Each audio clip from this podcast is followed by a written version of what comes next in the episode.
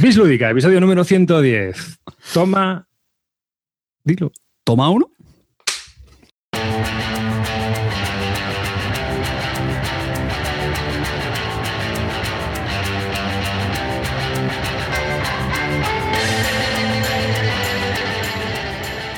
Hola y bienvenidos a un podcast de Bislúdica. Este es el podcast número 110 de un podcast dedicado a los nuevos juegos de mesa. Yo soy David Arribas y conmigo está de derecha a izquierda, según sale en la pantalla de YouTube, Clint Barton. Buenas noches, Malevaje. Estoy aquí dispuesto a darlo todo. Vuestro pequeño oído local está de vuelta. También tengo conmigo a Carte. ¿Qué pasa, mazuelos? Batín rojo activado y dispuestos a que paséis un buen ratico.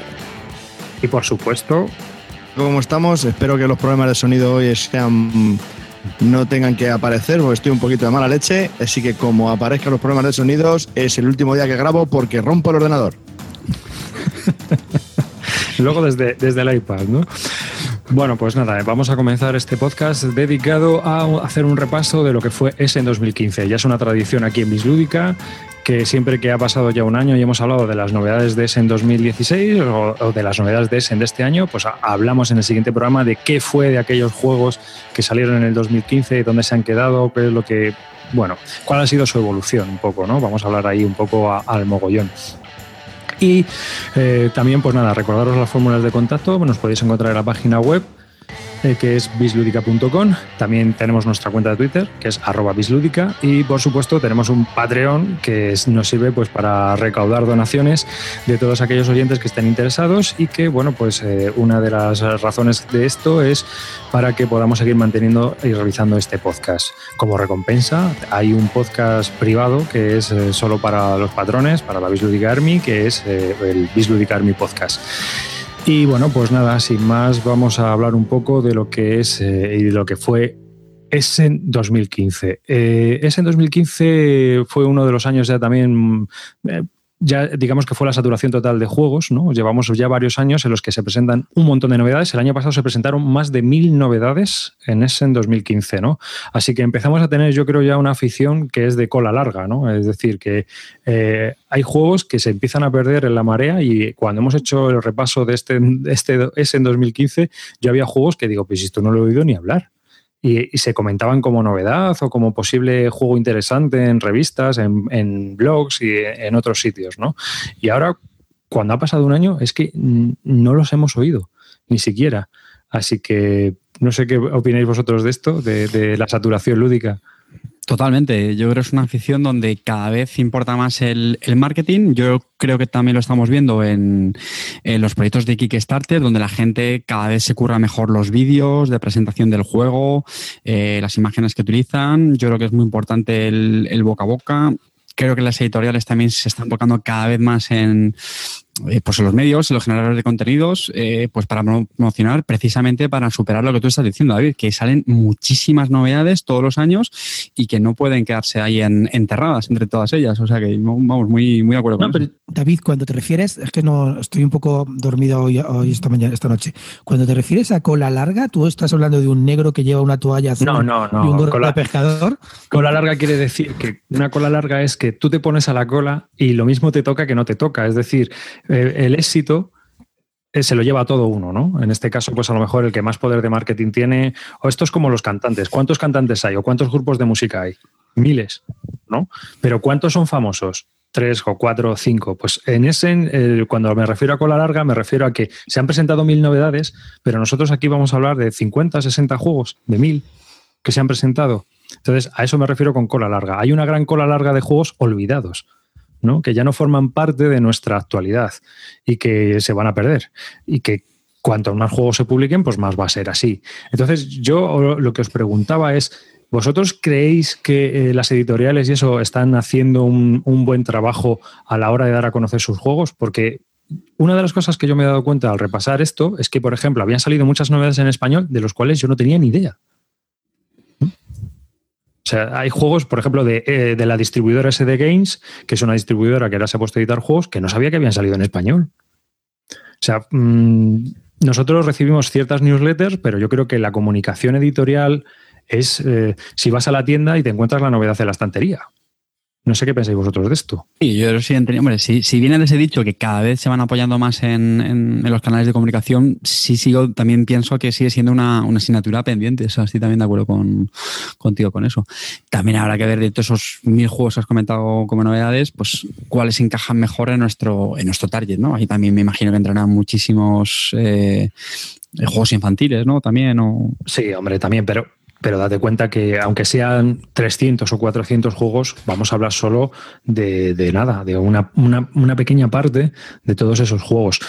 Es, algo que a mí me ha llamado la atención, ¿no? Entonces, por ejemplo, yo mm, entiendo que una editorial como Edge, yo creo que es la que mejor comunicación tiene de cara al exterior. Tiene un blog, está una cuenta de Instagram, eh, se colocan automáticamente novedades todas las semanas te van informando de todo lo que va saliendo y, eh, hay un montón de, que yo creo que es eh, quizás la editorial que mejor comunica todas sus novedades, ¿no? Sí, estoy, de acuerdo con eso. Y sobre todo, ah, sobre todo Asmode, Asmode aquí España es un poco poco ridículo. Tú no tengo, jamás te enteras de lo que va a salir en español de Asmode. Que ha comprado a Fantasy, que ha comprado a Edge, ha comprado todo y luego resulta que sacan Hit the Road y no te enteras que va a salir en español o solamente cuando está aquí o el Seven Wonders salió. Se te escucha regular, Clean. Pero vamos, te entiendo que, que no, no han comunicado bien las, las eh, novedades, que no, no hay una comunicación fluida con, los medios o, con, o, que no ni siquiera el blog, no sé, es que yo creo que es un, poco el problema que hay, ¿no? Que no se comunica eh, pues como debe ser. A nosotros nos llega, por ejemplo, alguna newsletter de alguna editorial que está bien, pero en general nos enteramos en la tienda y de mala manera. Y hasta las tiendas yo creo que a veces entiendan, se enteran tarde, ¿no? Muchas veces, eh, dime, Cablo que yo creo que, sí que hay muy mala comunicación por parte de las editoriales en España, en, líneas generales. No sé, no sé cómo sea en otros países, pero por ejemplo, de repente sale el juego y te mandan a la comunicación o dicen, vamos a sacar un juego en Navidades y lo tenemos ya en octubre, o lo vamos a sacar en octubre y no viene hasta dentro de cuatro meses, porque tenemos un serio problema en España que algunas compañías en algunos momentos hagan algo puntual correcto, sí, pero yo qué sé, sale un juego en ese, no van a editar un juego en inglés y de repente la compañía que lo suele editar en castellano no dice nada y te compras la copia en inglés y de repente, porque no han anunciado nada, y de repente en castellano y te mandan la nota de prensa diciendo, ya lo tenemos en castellano. Claro, y tú dices, joder, pues si me hubieras avisado un mes antes que lo ibas a sacar, porque estas cosas no se imprimen. Hoy le doy al botón y se ha impreso y ya lo tengo en la tienda. No. Claro, nosotros, yo, yo, hablo, yo hablo desde el punto de vista del, usuario, ¿no? Del, del comprador. Entonces, no sé, esto queda un poco raro. No sé, supongo que si lo hacéis así es porque tiene que ser así, no tenéis otra forma, pero lo dudo. O sea, suena muy raro. No creo que de repente tengas un juego en casa. No, coño, eso lleva un proceso, lleva un tiempo. ¿Por qué no se anuncia? En otros países pasa lo mismo, en Francia pasa igual, en Alemania pasa igual. O sea, a mí me, cuesta mucho creer que esto sea una norma que, que, es el uso, vamos, que es que tiene que ser así. No sé, a mí me parece que es un poco, un poco raro todo.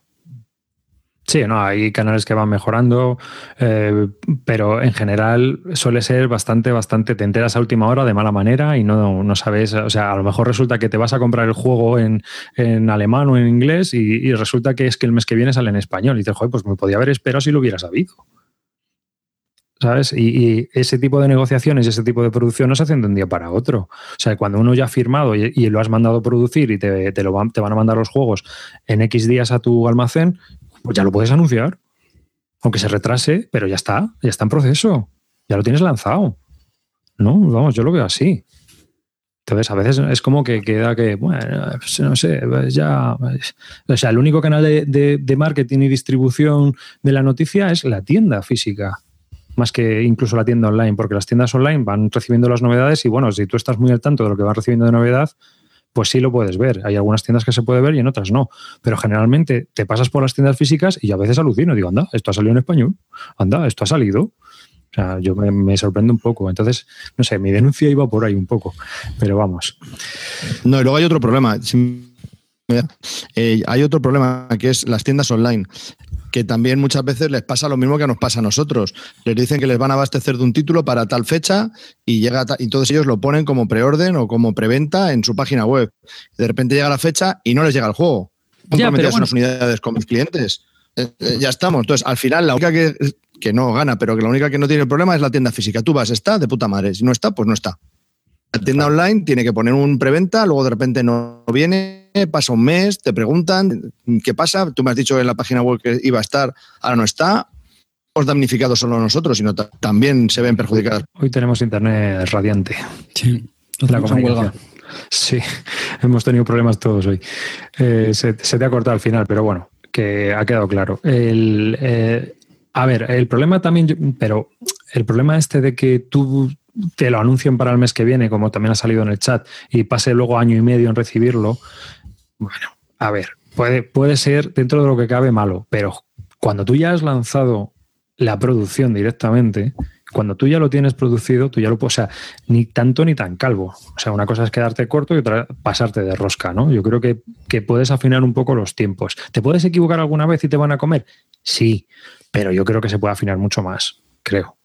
Vamos, esa es mi, impresión general. ¿eh? Entonces, no sé, ¿alguna cosa más que decir sobre esto? No. Juegos, vamos a hablar de juegos. sí, yo, yo os quiero hacer una pregunta.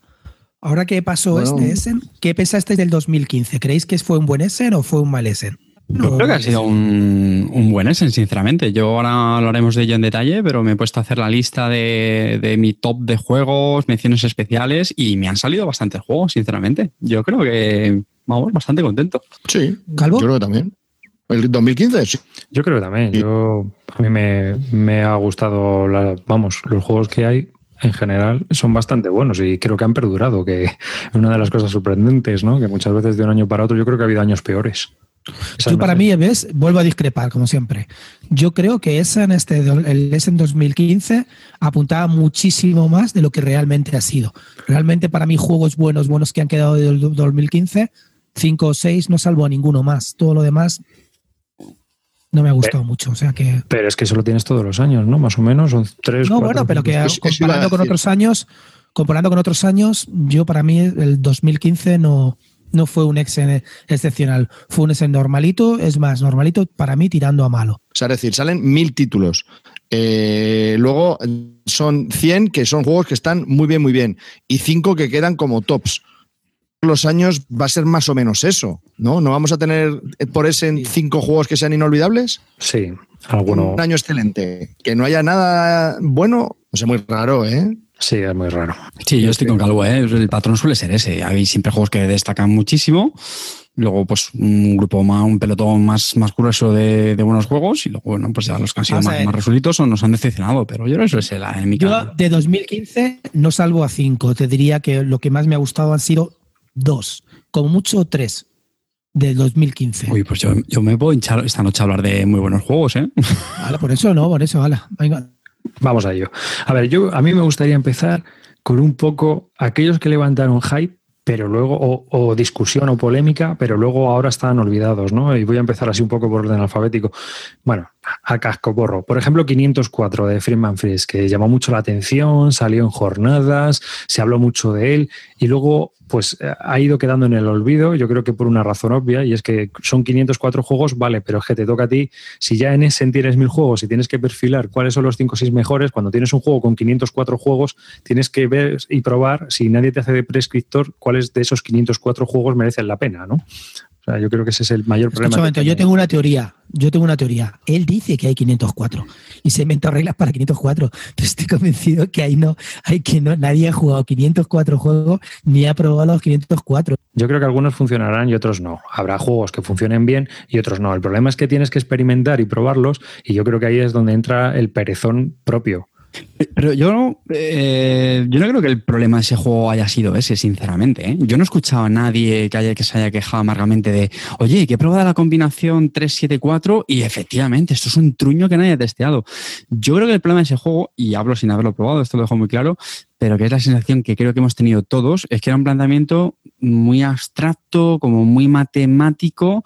yo fíjate que sin haberlo jugado, efectivamente, un experimento, pero yo estoy convencido de que si no todos, la mayoría todos funcionaban, pero sin transmitir nada, precisamente por eso, porque era una especie de, de puzzle con piezas multifunción que todas iban a encajar, pero que no iban a dar un resultado global que te permiten otros, otros juegos, pues eh, diseñados de una forma clásica, ¿vale? Es decir, yo creo que ese es el problema de ese juego. O sea, es decir, era más un, pues eso, como un, puzzle matemático que funcionaba y ya está. Pero yo no creo que haya nadie que haya jugado el 200 y pico y vaya basura y mataba al freeze. No. Estoy convencido que. No, es que no, no, es que no ha jugado nadie, te digo claramente, que nadie lo ha jugado. Pero yo creo que todos nos salíamos un poco a la tostada. Ha jugado el uno, uno de, el del 504, uno ha jugado y ya no ha vuelto a jugar en su, en su vida ni han vuelto a abrir esa caja en su vida, nunca más. Pero por eso, porque yo creo que nos solíamos la tostada de que iba a ser un, un juego con un planteamiento, pues sí, muy original, eh, muy experimental, muy interesante, pero que al final los jugadores de juegos de mesa lo que buscamos es sensaciones, pasarlo bien, divertirnos, eh, fastidiar a los demás, negociar o lo que sea. Pero fíjate, es como, no sé, como demasiado euro para un euro que Yo lo veo, este, yo creo. Al ser como experimentar un poco de coleccionista, pero para mí el problema principal que tiene ese juego es que tienes que afinar de esos 504 juegos y te pones a probar a ver, o sea, que ya, ya te cuesta de por sí, estás oyendo podcast, viendo blogs, viendo vídeos y tal, para enterarte de qué juegos son los que funcionan, de esos 504, cuál es el que va mejor, qué sistema de, de mecánicas funciona mejor, ¿Cómo lo engarzamos? Ese es el problema que yo le veo, vamos, principalmente. Y luego es lo que, lo que dice Clean. Yo creo que da pereza sacarlo a mesa muchas veces, ¿sabes? Porque son reglas nuevas cada vez que a lo mejor vas a jugar o cada vez dos veces que vas a jugar, aunque sea el mismo sistema y las mismas mecánicas. No sé, ese, yo creo que es el primer, y estamos hablando un poco, yo no lo he probado todavía, pero vamos, a mí me gustaría probarlo. ni tú ni nadie, es que tú miras los juegos últimos jugados el mes, lo, lo que han jugado ese mes y hay entre, entre una y ninguna partida es el 504. Pues vamos a ver. veces en la BGG te ponen las partidas. Sí, no sé. en, en las estadísticas. Sí. Vale. Vamos a verlo. Este mes 12 y 2.237 en total ahí apuntadas. Pero vamos, mm, hay un tío que ha jugado 70 partidas. Claro, el, el Freeze, ¿eh? Vamos a pasar, venga. Eh, mira, os voy a hablar ahora otro familiar que también oí hablar de él, pero luego no he oído nada. Vosotros me decís si vosotros habéis oído algo. Tal. New York 1901, que era un juego así familiar de colocación de trabajadores, me parece, que también dio que hablar y de repente ya nos, se ha desaparecido también del mapa. Es algo curioso. Lo sacó también. Lo sacaron en español este, yo creo, ¿no? Eh, no sé Pues no me fue digas, es que no lo sé. Asmodee, me parece, o. Sí, creo que sí. Puede ser que saliera en español, puede ser, puede ser. Pero vamos, yo ya no, no he oído hablar. Eh, luego, por ejemplo, otro del que también se habló con polémica fue 1714, de Queixo de Catalans, que salió solo en catalán y en inglés, ¿os acordáis? Y, y dio mucho que hablar por el tema ese de que no salió en español. También salió y se presentó por allí en ese en 2015. ¿Os lo recordáis? Sí, sí, sí, sí, sí. Yo, vamos, no, no he tenido. Sí que le, leí buenos comentarios de la gente que la había jugado, pero no, no he tenido oportunidad de, probarlo. De hecho, yo no sé si van a hacer también una, una reedición de este, creo. No me mucho caso, pero algo me, me sonaba de eso. Porta Negra también tengo aquí, del Yayo y de, y de bueno, de Kramer y de Krislin, que también se habló de la sí al principio, pero que bueno, que es un euro medio, no da dio que hablar, es más de lo mismo. Dos nombres muy potentes y que tiene muchos compradores detrás. Y es un juego pues que evidentemente habrá se hundido en, en el montón de la normalidad y sepultado allí no saldrá nunca más. Y el Discoveries, seguro- Yo estoy convencido, estoy convencido que no está mal. Y a mí Discoveries, pues es un juego de dados, nada especial. Yo lo tuve, jugué cuatro partidas, salió por mi casa, por Pero- ejemplo, Luis Anclar, que sí que me gustó mucho más. Yo creo que el mayor handicap que tuvo ese juego fue eso, ¿no? Esa, esa eterna comparación con el Luis Anclar, que todo el mundo decía que era la versión de dados, ¿no? De Luis Anclar, si mal no recuerdo. sí. Y yo creo que todo el mundo intentaba buscar el, segundo Luis Anclar en calidad, en sensaciones, y por lo que tenía entendido, pues evidentemente no era el mismo tipo de juego. Y al final, pues ya sabéis lo que pasa con las expectativas. Y también lo mismo le pasó al otro, al My Village, que era como Sí, una ese te iba a decir ahora. implementación de dados del juego de la villa y era un juego que no estaba mal, pero era mucho casi más duro o, igual de duro que, que el Village, con el tema muy parecido, pero que luego en realidad te dejaba frío, no te transmitía nada y fue un juego que ha pasado sin pena ni gloria, pasó de, de venderse a 35 o 40 pavos a estar liquidándolo ahora a 20, 18 euros. Entonces, pues con eso te puedes hacer una idea de lo que, de lo que te espera. Hmm. Osprey también, bueno, mi dio, ah, presentó el de los submarinos, el Decan Un- Unseen, ¿no? Eh, eh, eso de submarinos de la Guerra Fría. Y bueno, pues tampoco es que se haya oído hablar mucho de él. Y bueno, a mí me llamó la atención, pero al final le tengo ahí un poco, todavía le tengo en la nevera, ni me atrevo ni me desatrevo, no sé qué hacer con él. Y bueno, tampoco he oído ni he leído nada sobre él así interesante. Entonces, pues es un juego que, eso. Lo que sí os recomiendo, y esto es un topic total, no sé si habéis visto que hay un, un documental sobre los submarinos nucleares de la Guerra Fría y es impresionante, está muy bien, creo que es de la BBC. Si lo podéis buscar, no me acuerdo cómo se llama, lo buscaré para ponerlo en las notas porque si os gusta el tema está muy, muy chulo. El tema de eh, que fue, pues eso, el enfrentamiento de la Guerra Fría de los submarinos nucleares rusos, soviéticos y británicos, ¿no? Es impresionante las historias que cuentan y cómo cuentan, ¿no? Había un, un capitán de submarino soviético que le llamaban el príncipe de las tinieblas. O sea que con eso os digo todo, ¿no? Y el tío luego le entrevistan al que creen que era el, príncipe de las tinieblas, porque claro, nadie sabe quién es, no le pillaron nunca. Y el tío pues habla y bueno, al final no deja de ser una persona normal, ¿no? Y el tío aquí diciendo, oh, pues si era yo, pues me alegro y, qué honor y qué, qué, guay. Así que bueno, eh, más juegos así que estuvimos... Mm, Mira, otro, otro que también pasó sin pena ni gloria para mí ha sido Automanía. A ese te bueno, lo tengo más abajo. Automanía, Automanía causó mucho hype porque eh, salieron muy pocas copias en Essen, luego la gente lo estuvo buscando, hubo una, una segunda reedición con, con los juegos ya, incluso de distribución aquí en España, y es un juego pues normalito, facilón, sin pena ni gloria, un euro más, enterrado en la medianía, junto al Puerta Negra eh, y llorándole los Eurogamers eh, la pérdida.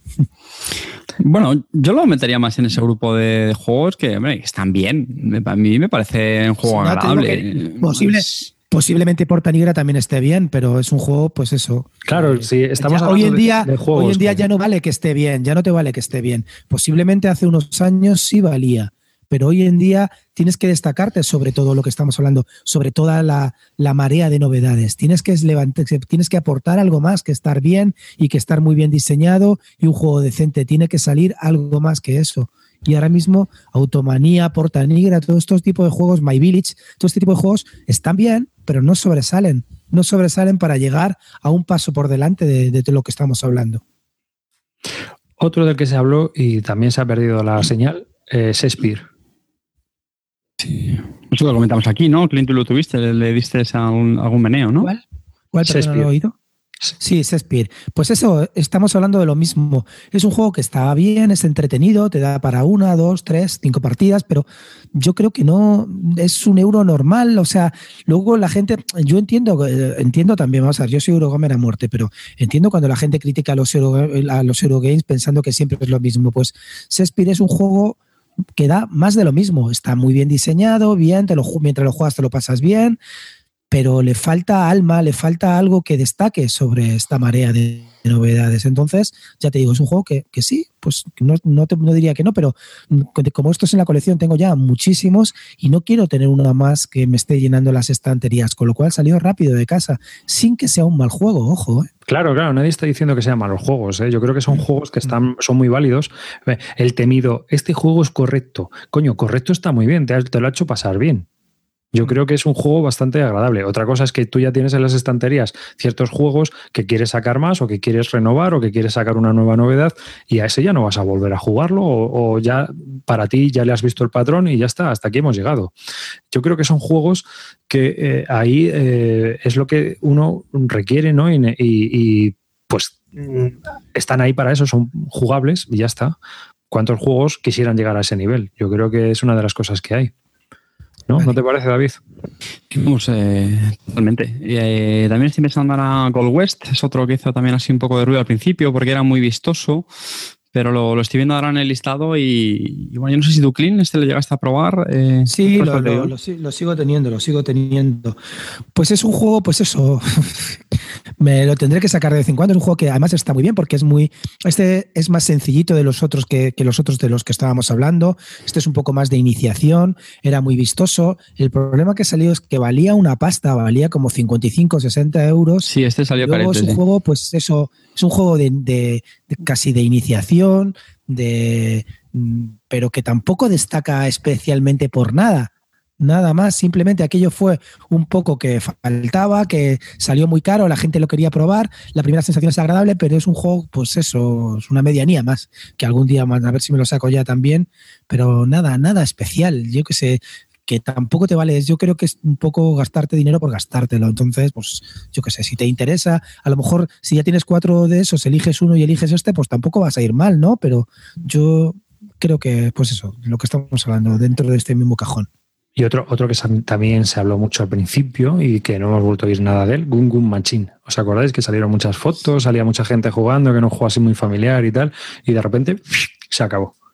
Y incluso parecía que como que Debir lo iba a publicar porque salió el Xavi Garriga diciendo varias fotos con él. Cada vez me gusta más este juego, no sé qué, tal. Y bueno, cuando pone, se pone así, muchas veces luego los juegos se publican, ¿no? Pero esta vez no. No sé qué pasaría ahí. Así que perdimos la señal. Es un juego que no destaca por nada, creo que es mucho peor y que de lo que estamos hablando. Este ni siquiera lo meto en el cajón de los que estamos hablando, que sí que de los que estamos hablando sí que son buenos juegos, pero no tienen nada especial y este ni siquiera llega a ser buen juego, me parece bastante peor. Luego aquí tengo, por ejemplo, demasiado ligero. También tengo, por ejemplo, aquí a Studio Emerald, la segunda edición, que también salió el año pasado. Se presentó. Ese directamente es un mierdón no, hombre, que no está tan mal. Yo, yo es verdad que solo juego una partida, pero a mí no me gustó. Me pareció diferente a la primera edición. Aquí dijo Clint que le pareció un coitus interruptos, ¿no? Algo así. Eh, hablaste algo así sobre ese tema. Lo que pienso de ese juego es que, primero, no entiendo por qué si saca una segunda edición tienen que hacerla stream, o sea, hacerla más, más. Cuando todo el mundo está impresión de la primera edición y lo estaban pidiendo por favor que querían tener ese juego. No sé por qué hicieron una reimplementación de la anterior basándoselo y además simplificándolo y haciéndolo peor porque se quedaron en un juego que se quedó a medias de todo. No es ni deck building porque no te da tiempo a hacer deck building, no es ni siquiera roles ocultos porque no te dan tiempo a desarrollar los roles ocultos, no te da tiempo a, hacer nada con ese juego. Es que es, es un juego, las mayorías se pierden también porque no te dejan hacerlo de cerrar las ciudades y ese juego que tiene la primera edición, con lo cual han hecho una cosa extraña que le han simplificado, sí, pero se queda en nada, en tierra de nadie. Entonces me parece que hicieron cagada monumental para mí. Todo el mundo dirá, lo defenderá, y si no lo ha jugado dirá, ah, pues no está mal, no está mal, no, porque nadie lo vuelve a jugar y es un juego que no se ha vuelto a hablar nunca más. Y de la primera edición se sigue hablando. Será por algo, ¿no? Claro, ya, pero es que con, este hombre hemos tocado con el Wallace que hace cosas muy raras. Entonces, no te puedo decir. Luego otro también que, bueno, esto no es que, esta es una, una fricada, que fue el Mega Civilization, ¿os acordáis? Que salió ahí el pedazo de cajón ese por 250 euros, que era la civilización de Francis Tresham, pero para jugar 18, un mod que, hay, que había en internet, que te lo podías imprimir y ahora pues lo sacaron en juego, ¿no? 1600 cartas, una barbaridad de, de material ahí, de bueno, ahí para, calentar un búnker había ahí, eh, echándolo en la guerra. Que eso fue una, pues eso, es un juego de club, como digo yo, ¿no? Eso es para comprarlo un club y tenerlo ahí de vez en cuando, una vez al año, dos veces al año, hacer un pedazo de partida alucinante. Luego otro, eh, Kraftwagen, de Kramer. El de, el de Kramer de C, ¿eh? que también se presentó en ese. Sí, un juego correcto, bien. Eh, tenía algunas reminiscencias del, del, famoso Glenmore, que es una de las, de, los, de las obras más, más conocidas de este diseñador. A mí me gustó bien, pero también un poco el, en la misma línea que estamos hablando de estos juegos. Juegos correctos, bien, de nota 6 o 7, que si tienes una ludoteca muy amplia, pues no, a lo mejor no te merece la pena quedarte con él son agradables, pero que tampoco mm, te mueres por volver a jugarlo ni darles muchas más estrategias. Es lo que estamos hablando, en esa línea, ¿no? De correcto, entretiene, pero no. A mí, a mí incluso también este también está también un poco peor. Este es que yo creo que Kramer es un es un tío que ha ido de, de más a menos. Lo que está publicando últimamente es malo. Este no me gustó absolutamente nada. Yo creo que este hombre tiene bueno y potente el Lancaster, ¿no? Y, y, Rococó. Y luego es que no ha publicado nada, nada interesante, aparte de, de estas medianías. Este es que Kraftwagen es un juego que tomaba cosas del Glenmore, pero mal cogidas. mira que el Glenmore me gustaba poco, ya sabéis, pero este es que se quedan mucho menos. Es una cosa ahí como refritos. Para mí, diseñado feo, no nada, ni siquiera la medianía hablo. ¿eh? Este también está dentro de los, de los medianos tirando a, pésimos, vamos. Hmm. Luego, luego, también tenemos, por ejemplo, el Baseball Highlights, que era un de building game sobre un béisbol futurista, que salió también al principio. Mucho ruido, además, este, este, juego. este, dio mucho ruido. Ahora ya se oye bastante menos ruido de sobre él. Es, además, era mucho, por ejemplo, en un juego que tenía seguimiento, pero bueno, dejé de seguir porque el tema de building a mí no me gusta, pero en fin, porque era un poco raro y demás. Tú sí lo has probado, ¿no, Carte? Sí, yo este lo jugué con, con Javi y, y, tengo que decir, bueno, el, el, reglamento era bastante, bastante malo, eso sí que me acuerdo perfectamente, que Javi lo sufrió muchísimo y me consta que más gente lo había intentado, pues le había costado muchísimo. Y al final, pues bueno, pues cuando conseguimos descifrarlo, tengo que decir, la primera partida nos quedamos un poco con sensación de... Mmm, pero luego dijimos, venga, vamos a echar otra. Y efectivamente, ahí empezamos a ver las, las utilidades del juego y, al final me dejó un buen regusto. ¿eh? Es un juego muy sencillo, sin tampoco muchas pretensiones. ¿vale? Básicamente lo que pretende simular es pues, partidos de fútbol a lo largo de una temporada, en donde pues, vas mejorando jugadores, ese tipo de cosas. Recordando muy, muy ligeramente a juegos como Blue Ball Team Manager, a mí me recordó un poquito en ese sentido, que vas mejorando la plantilla del equipo pero estaba bien. Eh, dentro de lo que puede simular la sensación de un partido de béisbol en un juego de tablero, lo cual ya es complicado, ya sabéis que los juegos deportivos pues, siempre son muy difíciles de, de simular en un, en un, tablero de mesa. Pero ya te digo, ¿eh? Estaba, tenía sus, sus pequeñas estrategias, sus, sus, truquillos y entretenía. ¿eh? Fue, fue, un juego que fue de, de, menos a más y le echamos varias partidas a este. ¿eh? Sí, mira, otro por ejemplo yo, que yo, yo, yo este, yo este lo he jugado, lo tuve y lo vendí, pero yo lo sigo jugando en, en, el iPad. Pero sí, en solitario se juega bastante bien. Pero es que te falta luego, después de ganar el partido, no tienes nada más. Hacer los mazos, el setup y todo eso me da mucha pereza. Entonces lo juego mucho más por, por iPad que, que por uh, en físico. Y la verdad que no, no estaba nada mal. Calvo nos ha tenido que dejar, así que tenemos las líneas hoy saturadas. Eh, seguimos con el, este. A ver, vamos a. Los Inseparables, que es, es, ha salido este año por Ludonova en español. Se presentó el año pasado en ese, en 2015, que es un cooperativo.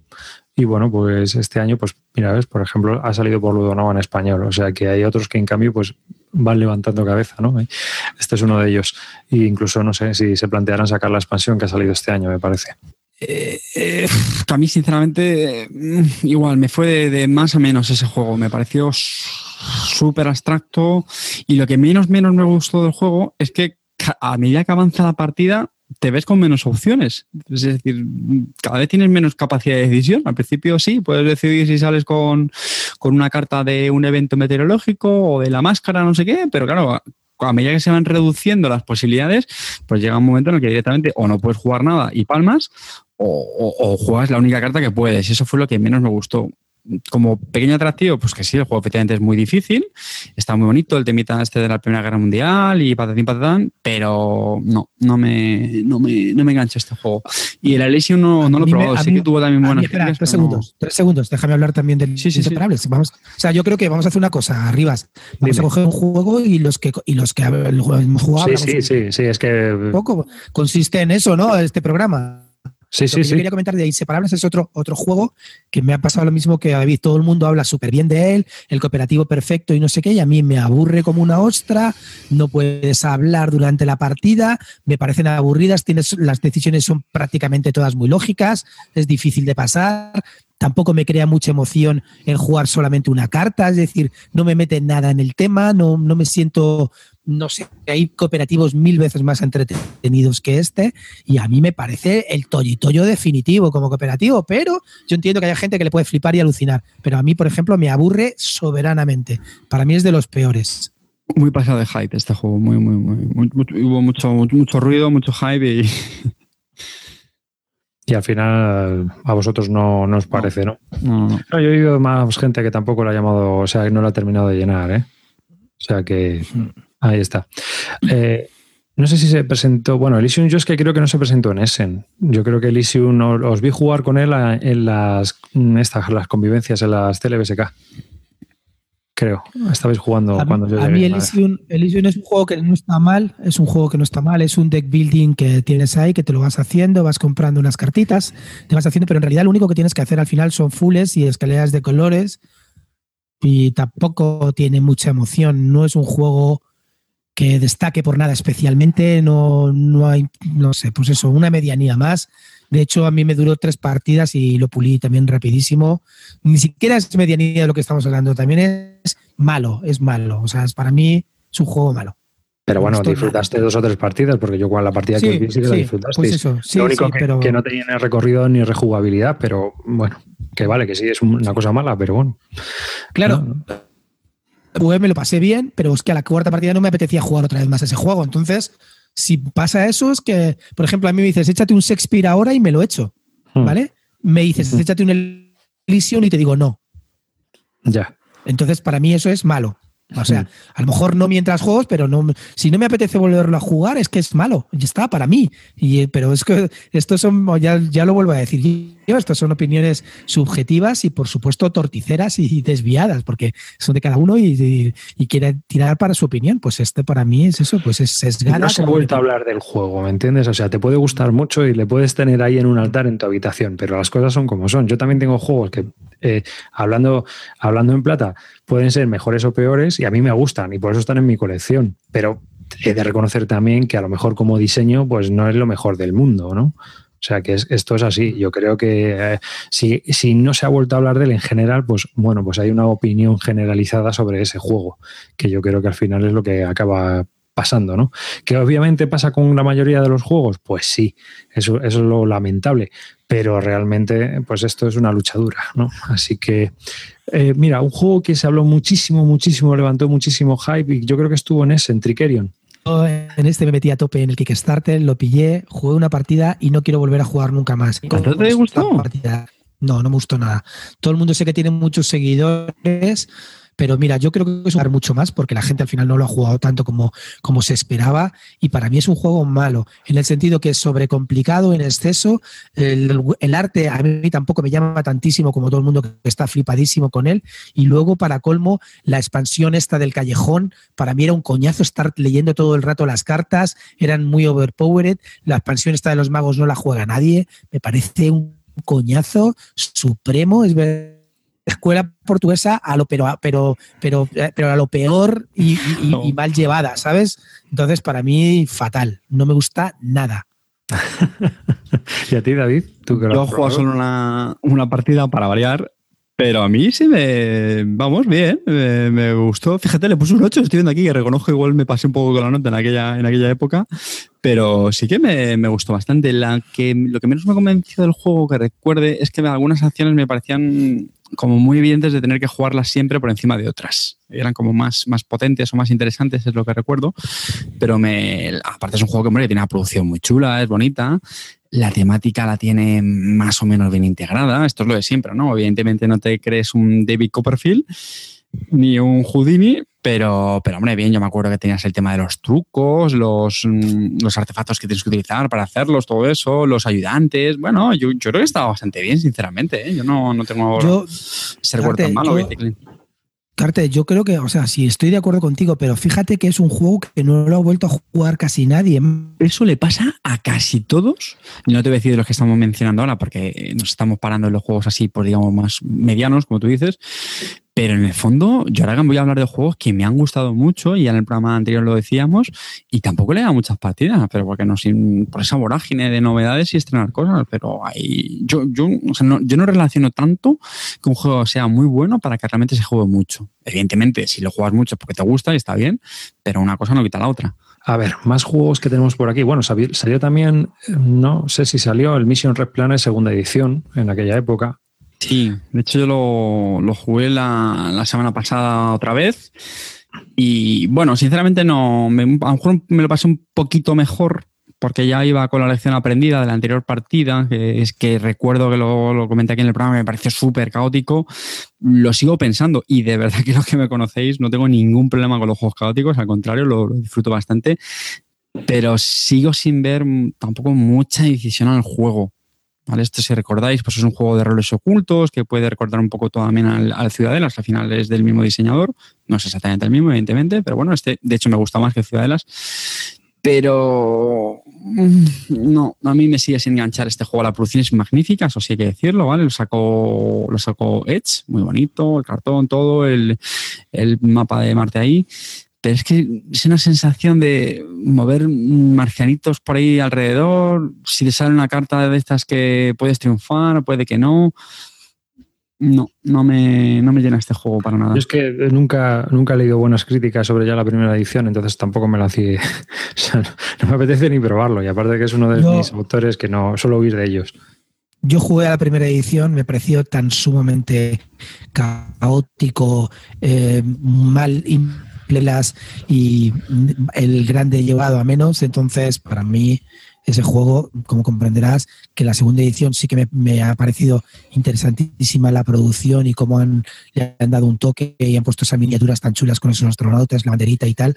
Me parece chulísimo, pero no tengo ninguna ganas de, del juego, de lo que es la mecánica base, volverlo a jugar. Me parece aburridísimo. es un juego justo, justo lo has dado. Es un juego que la duración que tiene, la complejidad que tiene, prefiero jugar un, grande, pero como mil veces. Y, vamos, en explicación de reglas, en duración, número de jugadores que necesitas, vamos, mil veces antes que, este juego. Al final, al final, Duty ha sido, para mí va a ser un nombre de One Hit Wonder, ¿no? De estos que dicen de, un solo éxito y un solo tema, que es el Ciudadelas. Ciudadelas, ¿no? Y nada más, tío, es que no, este hombre no, no ha producido nada interesante, nada, nada más después de Ciudadelas, no sé.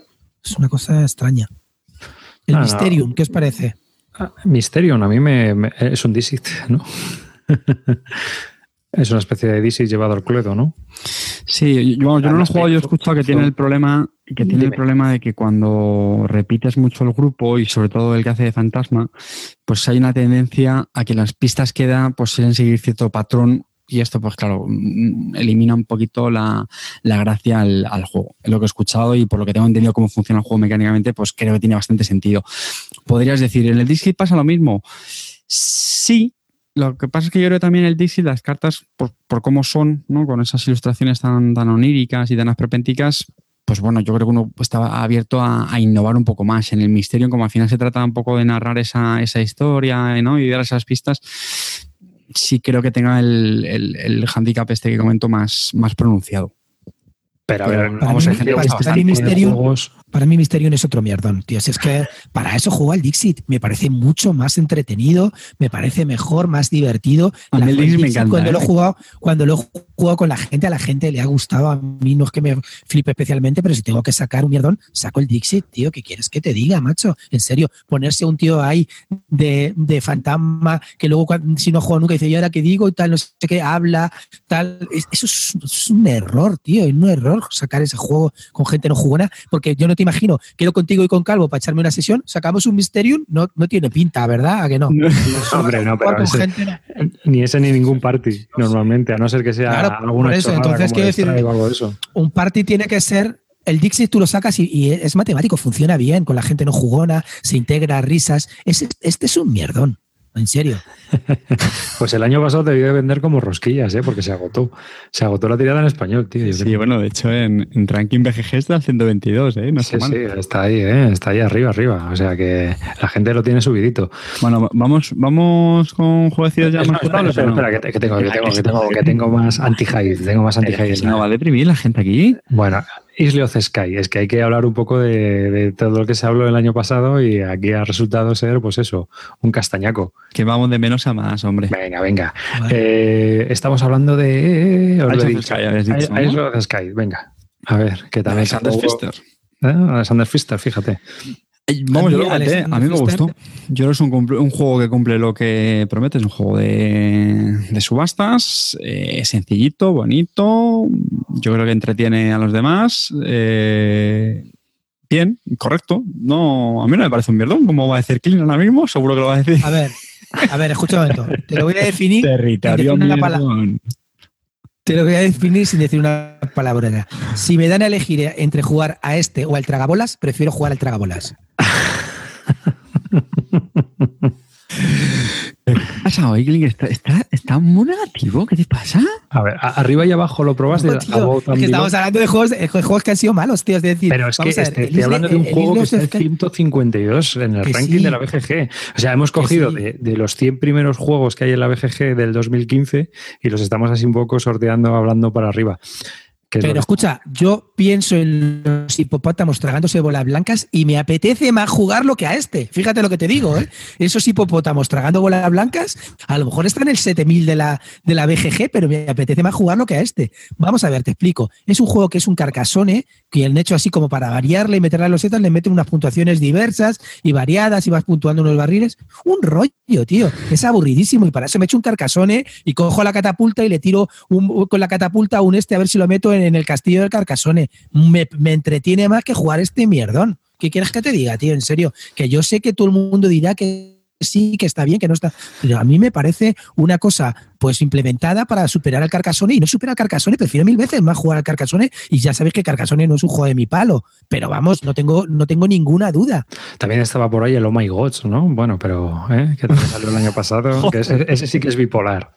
O te gusta o lo odias, o sea, ahí no hay... a mí me, lo mismo, yo lo siento mucho. Yo sabéis que a mí me gustan todo tipo de juegos, eso no significa todos los juegos, y a mí este juego, pues Oh My Goods, me parece, me parece bien, un juego de cartas, me encanta que sea tan, tan portable, tan es verdad que a lo mejor la, explicación de reglas podría ser un poquito más sencilla para el peso que tiene este juego, pero yo lo veo bien, de igual entretenido, más han sacado una expansión. Yo bien, yo, estoy contento. Y bueno, y el precio que tiene es que es un juego que cuesta nada. O sea, y es un juego piscinero para llevártelo. Bien, hombre, ya está. A juegos hay que pedirles lo, que hay que pedirles. No le puedes pedir que tengan pues el peso y la profundidad de otro. Mm. Tu clean, venga, dilo. ¿El qué? Mierdón. es un mierdón. Es un mierdón, chicos. Es un, mierdón, Barton. Luego me decís que soy mal hablado. Ahora que estoy diciendo que prefiero jugar al tragabolas en vez de decir mierdón, me incitáis a decirlo. Es anti-hype este programa. Pinaco de Essen. Madre mía, si es que lo que estamos repasando. Espera, tengo, tengo otro tío para, para hablar así impresionante, que es el March of the Ants. Yo hablé muy ah, bien. al principio me gustó muchísimo. Tuve una malísima, una malísima experiencia en la CLBSK con Usica y Edgar y, mi amiguito eh, Imisut jugando a, este juego y me parece que lo pasamos horrible y la verdad que fue fue no sé no perdió todo para mí luego lo volví a jugar otra vez y me pareció que iba de eso que al principio cuando empiezas a jugar muchas veces dice macho cambias de opinión no hay veces que la primera partida sí que te gusta y la segunda también que es lo que me pasó a la tercera ya cae y la cuarta ya va en picado y ves que eso no tiene remontada ninguna no por eso yo siempre digo que, que, hay que huir de las buenas reseñas a la primera vez, no de las malas, porque bueno, la mala, dentro de lo que cabe, pero de las buenas, tío, a veces eh, cuando nos flipamos demasiado, yo el primero, y, dices, ah, ¿cómo me gusta este juego? Luego lo sigues jugando y dices, bueno, vale, sí, pero ya le empiezo a ver las costuras y al final no, es solo todo lo que reluce. No, y no solamente eso, yo tengo que reconocer que muchas veces la primera partida te suele dejar una sensación positiva. Yo reconozco que me pasa con muchos juegos. Juegas una por el tema de la novedad, tal, le ves pues un poco las gracias que tiene el juego y dices, pues, pues muy bien. Luego es verdad que con más partidas, o incluso fíjate, con aunque sea solamente con una, si luego dejas reposar un poco más la, experiencia de la partida, no sé si os pasa a vosotros, pero a mí sí. verdad. O sea, yo acabo la partida y me pregunto si normalmente suele ser como, joder, pues muy bien. O sea, el juego tiene que ser muy malo para que recién acaba la partida te lo diga. Me suele gustar. Pero luego muchas veces me pasa que incluso al día siguiente me pongo a pensar en la partida me suele ya ir desinflarme el, hype o, o, venirme abajo. ¿no? Eso no sé si os pasa a vosotros. Sí, sí, a mí también, ¿eh? me ha pasado. Mira, justo me acaba de pasar hace poco con el Roundhouse Land. Es, un juego de, de Lano que, que, tiene, que es así muy bonito, como en 3D y tal. Y lo probé y cuando lo estaba jugando me gustaba, ¿no? Y terminó la partida y luego estuve reflexionando y dije, si es que no, es que no. Y entonces ya empecé, empecé, a verle cosas malas y no sé qué, y ya pensando más en frío, pasó de gustarme a decir, creo que lo voy a vender. Y de hecho ya lo he puesto en el hilo de venta. Claro, sí. Es que yo no me oculto, soy así, quiero decirte, no pasa nada. Yo siempre vuelvo a decir que es que las opiniones no son una cosa eh, que, estática y que no se puede moverla. si no, aún seguiría escuchando a Barón Rojo, tío. Ya no escucho a Barón Rojo. Claro. Tenía que, años eran, mi, eran mis ídolos, ¿sabes? Y el otro juego que también se habló, a Both and Below, yo creo que se habló al principio también de este juego así un poco y luego ya tampoco se ha vuelto bien nada más de él. Arriba y abajo, ¿no? A ver, no sé si lo habéis probado vosotros. Mm. Mm. Yo Creo que... lo probé. Mm. Y luego ya más para arriba, más para arriba, Viticulture Essential Edition, que también salió el año pasado, la edición esencial de, del Viticulture, aunque no sea de SNS, pero eso sí que os gusta, ¿no? Un juego que yo creo que es un engaño. Creo que es de ellos está sacando cosas para sacar pasta, pero el juego realidad no es viticultura. Viticultura solo es un, es un juego mal, es un mal juego, es una medianía de lo que está. No es un mal juego, es una medianía de las que estamos hablando. Lo que pasa es que Viticultura más Tuscany es un juego mucho más redondo, mucho más bonito y es un juego muy bueno para mí, que me gusta. No es de mis tops, pero es un juego que me encanta y cada vez que lo juego me lo paso muy bien. Pero claro, tiene que ir con Tuscany. Y el juego lo sacó como la mitad. Yo tengo suerte de tener los dos y le voy metiendo las expansiones que quiero y me parece muy completo así. Y me encanta jugarlo. Pero claro, yo todo lo demás que está sacando para sacarle pasta, etcétera, me parece mm, engañar a la gente. Si de verdad te quieres comprar viticultura, te tienes que comprar los dos, viticultura y Tuscany. Otro, otro del que se habló y tal, Time Stories. Sí, efectivamente, eso te iba a comentar yo también. Este juego a mí me, llamó bastante por ser un juego pues, eh, muy narrativo, ¿no? De lo que trata. Eh, la agencia está hace viajes en el tiempo. Temáticamente me pareció más, muy interesante. Me echó para atrás el tema del idioma. Ya no tanto porque el inglés sea un problema en, en mi caso, sino porque al final este juego no es lo mismo. Yo me acuerdo tuve la experiencia del el joder, este de zombies, que ahora no El Dead of Winter. El Dead of Winter, me acuerdo, tío, tuve una partida en, inglés. Eh, y claro, si te pones a leer las cartas de ambientación, que es lo suyo, pues al final, tío, no, no fluye la traducción en tiempo real que le vas haciendo a la gente. Y entonces con este, pues me eché un poco para atrás. Sí que lo van a sacar ahora en español, me parece, Asmode. Pero que yo sepa, no está todavía, no está disponible. No, pero vamos, yo lo tengo ahí en inglés para leerlo y, o sea, para jugarlo, pero todavía no lo he jugado. Sí que viene muy bien preparado, es un juego que viene muy bien producido, muy bien diseñado para guardar la partida y que quede salvada. O sea, está guay. la única pega es que eh, la caja básica es una aventura y una vez que la has hecho, eso decir. Eso es otro tema también que pues siempre echa un poco para atrás. Pero bueno, bueno, está bien, ¿no? a ver, lo hemos comentado en otros juegos como Pandemic Legacy. Si al final la experiencia claro, lo que merece la, pena y te satisface, pues chico, ya está, lo que hablamos muchas veces. Eh, juega, le das un meneo, si además luego lo puedes vender de segunda mano, pues genial. Y si no, pues es que te quiten lo bailado. Así yo sé que es un juego que tenía bastante buenas críticas, de que está más, muy, muy bien hecho y muy bien hilvanado con hmm. un grupo adecuado. Pero sí, por ejemplo, yo he oído críticas, mm, por ejemplo, pésimas de ciertas expansiones. Sí que hay aventuras que están más curradas y otras que están mucho menos curradas, ¿sabes? Entonces, sí que es cierto que, por ejemplo, hay una expansión que yo he leído bastantes malas críticas de ellas. Creo que fue la primera, la de Marcy Brown o algo así, la no, me acuerdo cuál es, pero vamos, algo así es el nombre. Y eh, de esa he, leído pestes, entonces, y de más de una persona. Así que, decías tú, Clean, del Viticulture, que se te ha cortado. No, está diciendo que el viticultura es un juego completo cuando lo compras con, con. Entonces, si no está en el sentido jugar al viticulture. Entonces tienes que pensar si de verdad quieres hacer ese desembolso, que es bastante grande, comprar los dos a la vez, y si no, no te compres viticulture, porque viticulture es una medianía solo. El viticulture es un juego completo con la expansión y está muy bien pensado con la expansión. Y viticulture más expansión es un juego medio que está muy bien pero que, pero que tampoco es que sea así la, la bomba nuclear, pero está bien cuando lo juegas. Pero eso sí, es, tiene que ser viticultura más Tuscany. Ese es el juego completo, lo demás nada. ¿Os apetece, ya que hablemos, ya que estamos con las medianías, hablar, con, hablar ahora de, lo que peor nos ha gustado, lo que menos nos ha gustado y ya ir hacia arriba? Sí, vamos ya a rematar aquí a la vez. ya Después avanzamos un poco para arriba. ¿no? Yo, si queréis, empiezo yo. A mí, para mí, lo peor del, del año pasado fue el Tenny Epic Galaxies este que me pareció un juego larguísimo mm, para las cuatro chorradas que trae. Pues, puede ser entretenido a lo mejor entre dos o tres. Con, con cinco como lo jugué yo fue un puñetero infierno, con un downtime de narices, mm, estrategias degeneradas. O sea, para mí fue un horror. Es un juego majete y no está mal, pero a mí me pareció malo, malo, malo. Dime, David. Que por lo menos es cortito ese juego, ¿no? ¿O no? No, no es corto, se hace muy largo porque al final puedes hacer muchas acciones y ahí un tío hace cosas, el otro corta porque tiene acciones como de reserva y al final se van encadenando acciones y es más, puedes hacer bucles, o sea, es que es horroroso. Para mí me lo pareció. Yo creo que a dos o tres a lo mejor es jugable y hasta entretenido y la gente se lo pasa bien. Para mí fue una pesadilla porque creo que en ese espectro de juegos sencillos hay mil cosas mejores y esa cosa subdesarrollada, un subproducto desde mi punto de vista. O sea, lo siento mucho, pero es, es lo que a mí me pareció. No me parece un juego bien diseñado, no es elegante. y ya está, ¿no? Sí, vale, vas haciendo tu imperio y es todo a la cada vez más acciones y voy emparejando, espera, te interrumpen, te cortan el, flujo del juego porque, ay, espera, que es que yo voy a hacer esto con lo que tú has hecho de, la tirada de dados. O sea, me pareció un horror. No sé si lo habéis probado vosotros. Mm, no. Yo sé ¿Qué juego? ¿Qué juego? Es que no te El, el, Tiny, Epic Galaxies, el Pequeñas Grandes Galaxias que salió por Debir.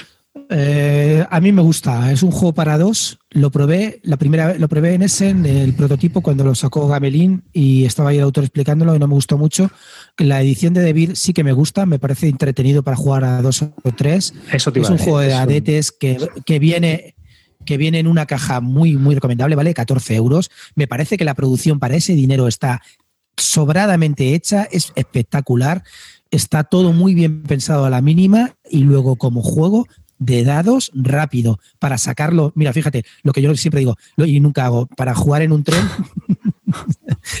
no vas a jugar, pero ese es, ideal. Para ir a un campamento scout también es ideal. Pero a mí ese juego sí que me gusta. Me parece entretenido para ese tipo de juegos, ¿vale? Entonces, ah, a, ti te gusta, me parece un mierdón. De los de, sí, sí, pero de los de los de Teeny Epic es el mejor para ahora, para mí. Pues si es el mejor, no quiero ni ver los otros. Así me quedo, macho, fíjate. Así que ese, fue para mí el peor. No, no, no tengo así nada más malo, ¿no? Bueno, yo tengo unos cuantos, venga, me voy a. Venga, date, date. Yo. yo. voy a empezar con el más polémico, ¿vale? Y yo sé que mucha gente va a decir que está genial, que está muy bien. Yo te voy a contar mi experiencia, que ya la hicimos aquí en el programa, pero bueno, que es Living Earth. Es un juego que sabéis que es de, exploración espacial, que es el famoso juego que recordaréis que Clint nos contaba indignado que venía en una caja de zapatos bueno, precintada, que tenía como una pegatina que había que cortarla con un cáter, ¿no? No sé si ya hacéis memoria, ¿no, Clint? ¿Era algo así? ¿Te acuerdas? Sí, sí. sí, A Living Earth. Vamos a ver, ¿qué me pasó a mí con este juego? Este juego, pues, para empezar, lo jugamos cuatro personas y según me explicaban las reglas, me pareció sinceramente muy interesante. Tenía muchas ganas de ya de empezar a jugarlo. Eh, me parecía que era como muy temático, tenían sentido las acciones, tal.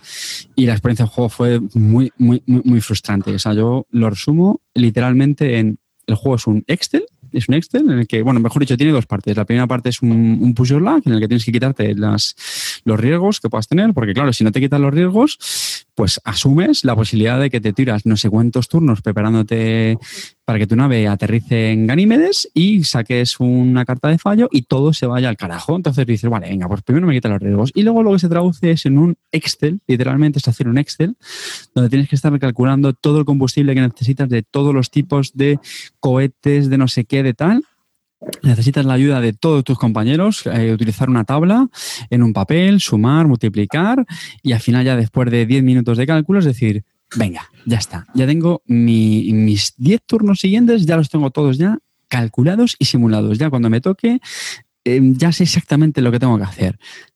Ajá, vale, bien. Era totalmente absurdo. Os juro que no estoy exagerando con esto. Era totalmente matemático. Y lo peor, lo peor de todo esto es que es un juego donde, pues según llegues a algunos sitios, te dan más puntos u otro, es que eh, estábamos a mitad de partida y ya sabíamos quién iba a ganar porque un jugador iba con un turno, digamos, por delante en su planificación con el otro. Entonces era absurdo, todo era absurdo. O sea, toda la planificación que habíamos estado haciendo era absurda. Porque a no que se equivocara él. Claro. Entonces, es un juego que yo creo que es muy interesante. Yo no lo he jugado, pero sí creo o le daría una oportunidad en solitario. ¿Por qué? Porque es precisamente lo que digo. Porque tú solo por tu cuenta te puedes hacer esta paja mental de planificación. Voy a llegar aquí, voy a llegar acá, eh, hago estos cohetes, tal. Perfecto. Pero en multijugador, a cuatro, vamos. Va a pegarse un tiro. No, yo lo siento mucho, pero no, no, no, no. Así que lo siento, sé que tiene muchos defensores este juego, pero yo no voy a ser uno de ellos. no fue mi, partida.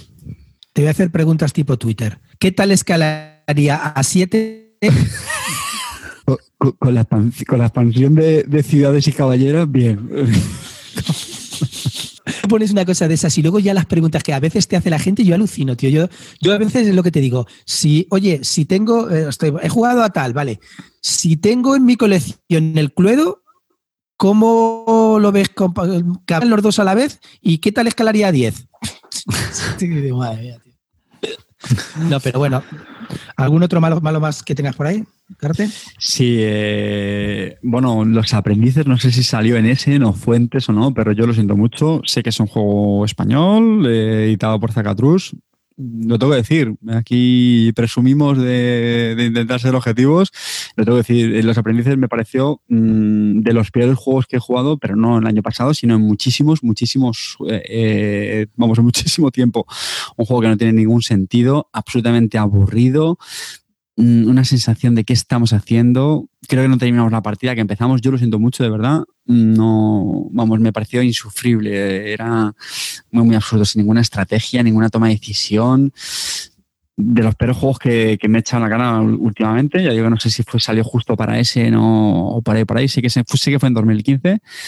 Y no mucho más. El Tesla contra el Tesla versus eh, Edition ya, ya, le, ya le analizamos los pasados calvos de mierda. Y, y no mucho más. Con eso a ver, yo tengo, tengo varios, ¿vale? Tengo primero Pax Pamir. Pues Pax Pamir, Pax Pamir me parece un juego muy aburrido, me parece el Eklum peor, mucho peor implementado que el Pax Porfiriana.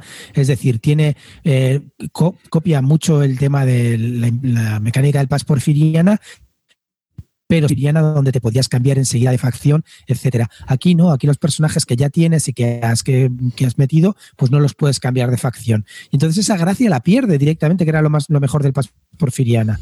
Entonces, no sé, para, creo que ese me pareció malísimo. De hecho, lo vendí rapidísimo hasta con tapete. ¿Habéis jugado al Paspamir? No, yo lo tengo ahí para jugar, pero además es que me han dicho que lo mejor es jugar a 5. Que si no juegas a 5, no lo estás eh, aprovechando como Dios manda, como el club manda.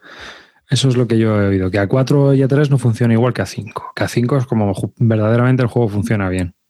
Y es como se disfruta y todo eso. O sea que ese es el problema que yo le veo a ese juego. Si es eh, como me han dicho. Pero vamos, no lo he jugado yo, ¿eh? Esto estoy hablando de oídas. Que la gente lo compara con el Pas Porfiriana, es que se llama Pas Pamir y es, y es que es una copia de un poco del sistema Pas Porfiriana. Entonces es, es, normal que caigas en la comparación. Entonces creo que para mí está por debajo, que ya es difícil de, estar por debajo del diseñador Eclu. Otra gran cagada para mí es Posada Sangrienta. Es un juego de cartas aburrido, soso, que no va a ningún lado, nadie lo ha vuelto a jugar nunca más.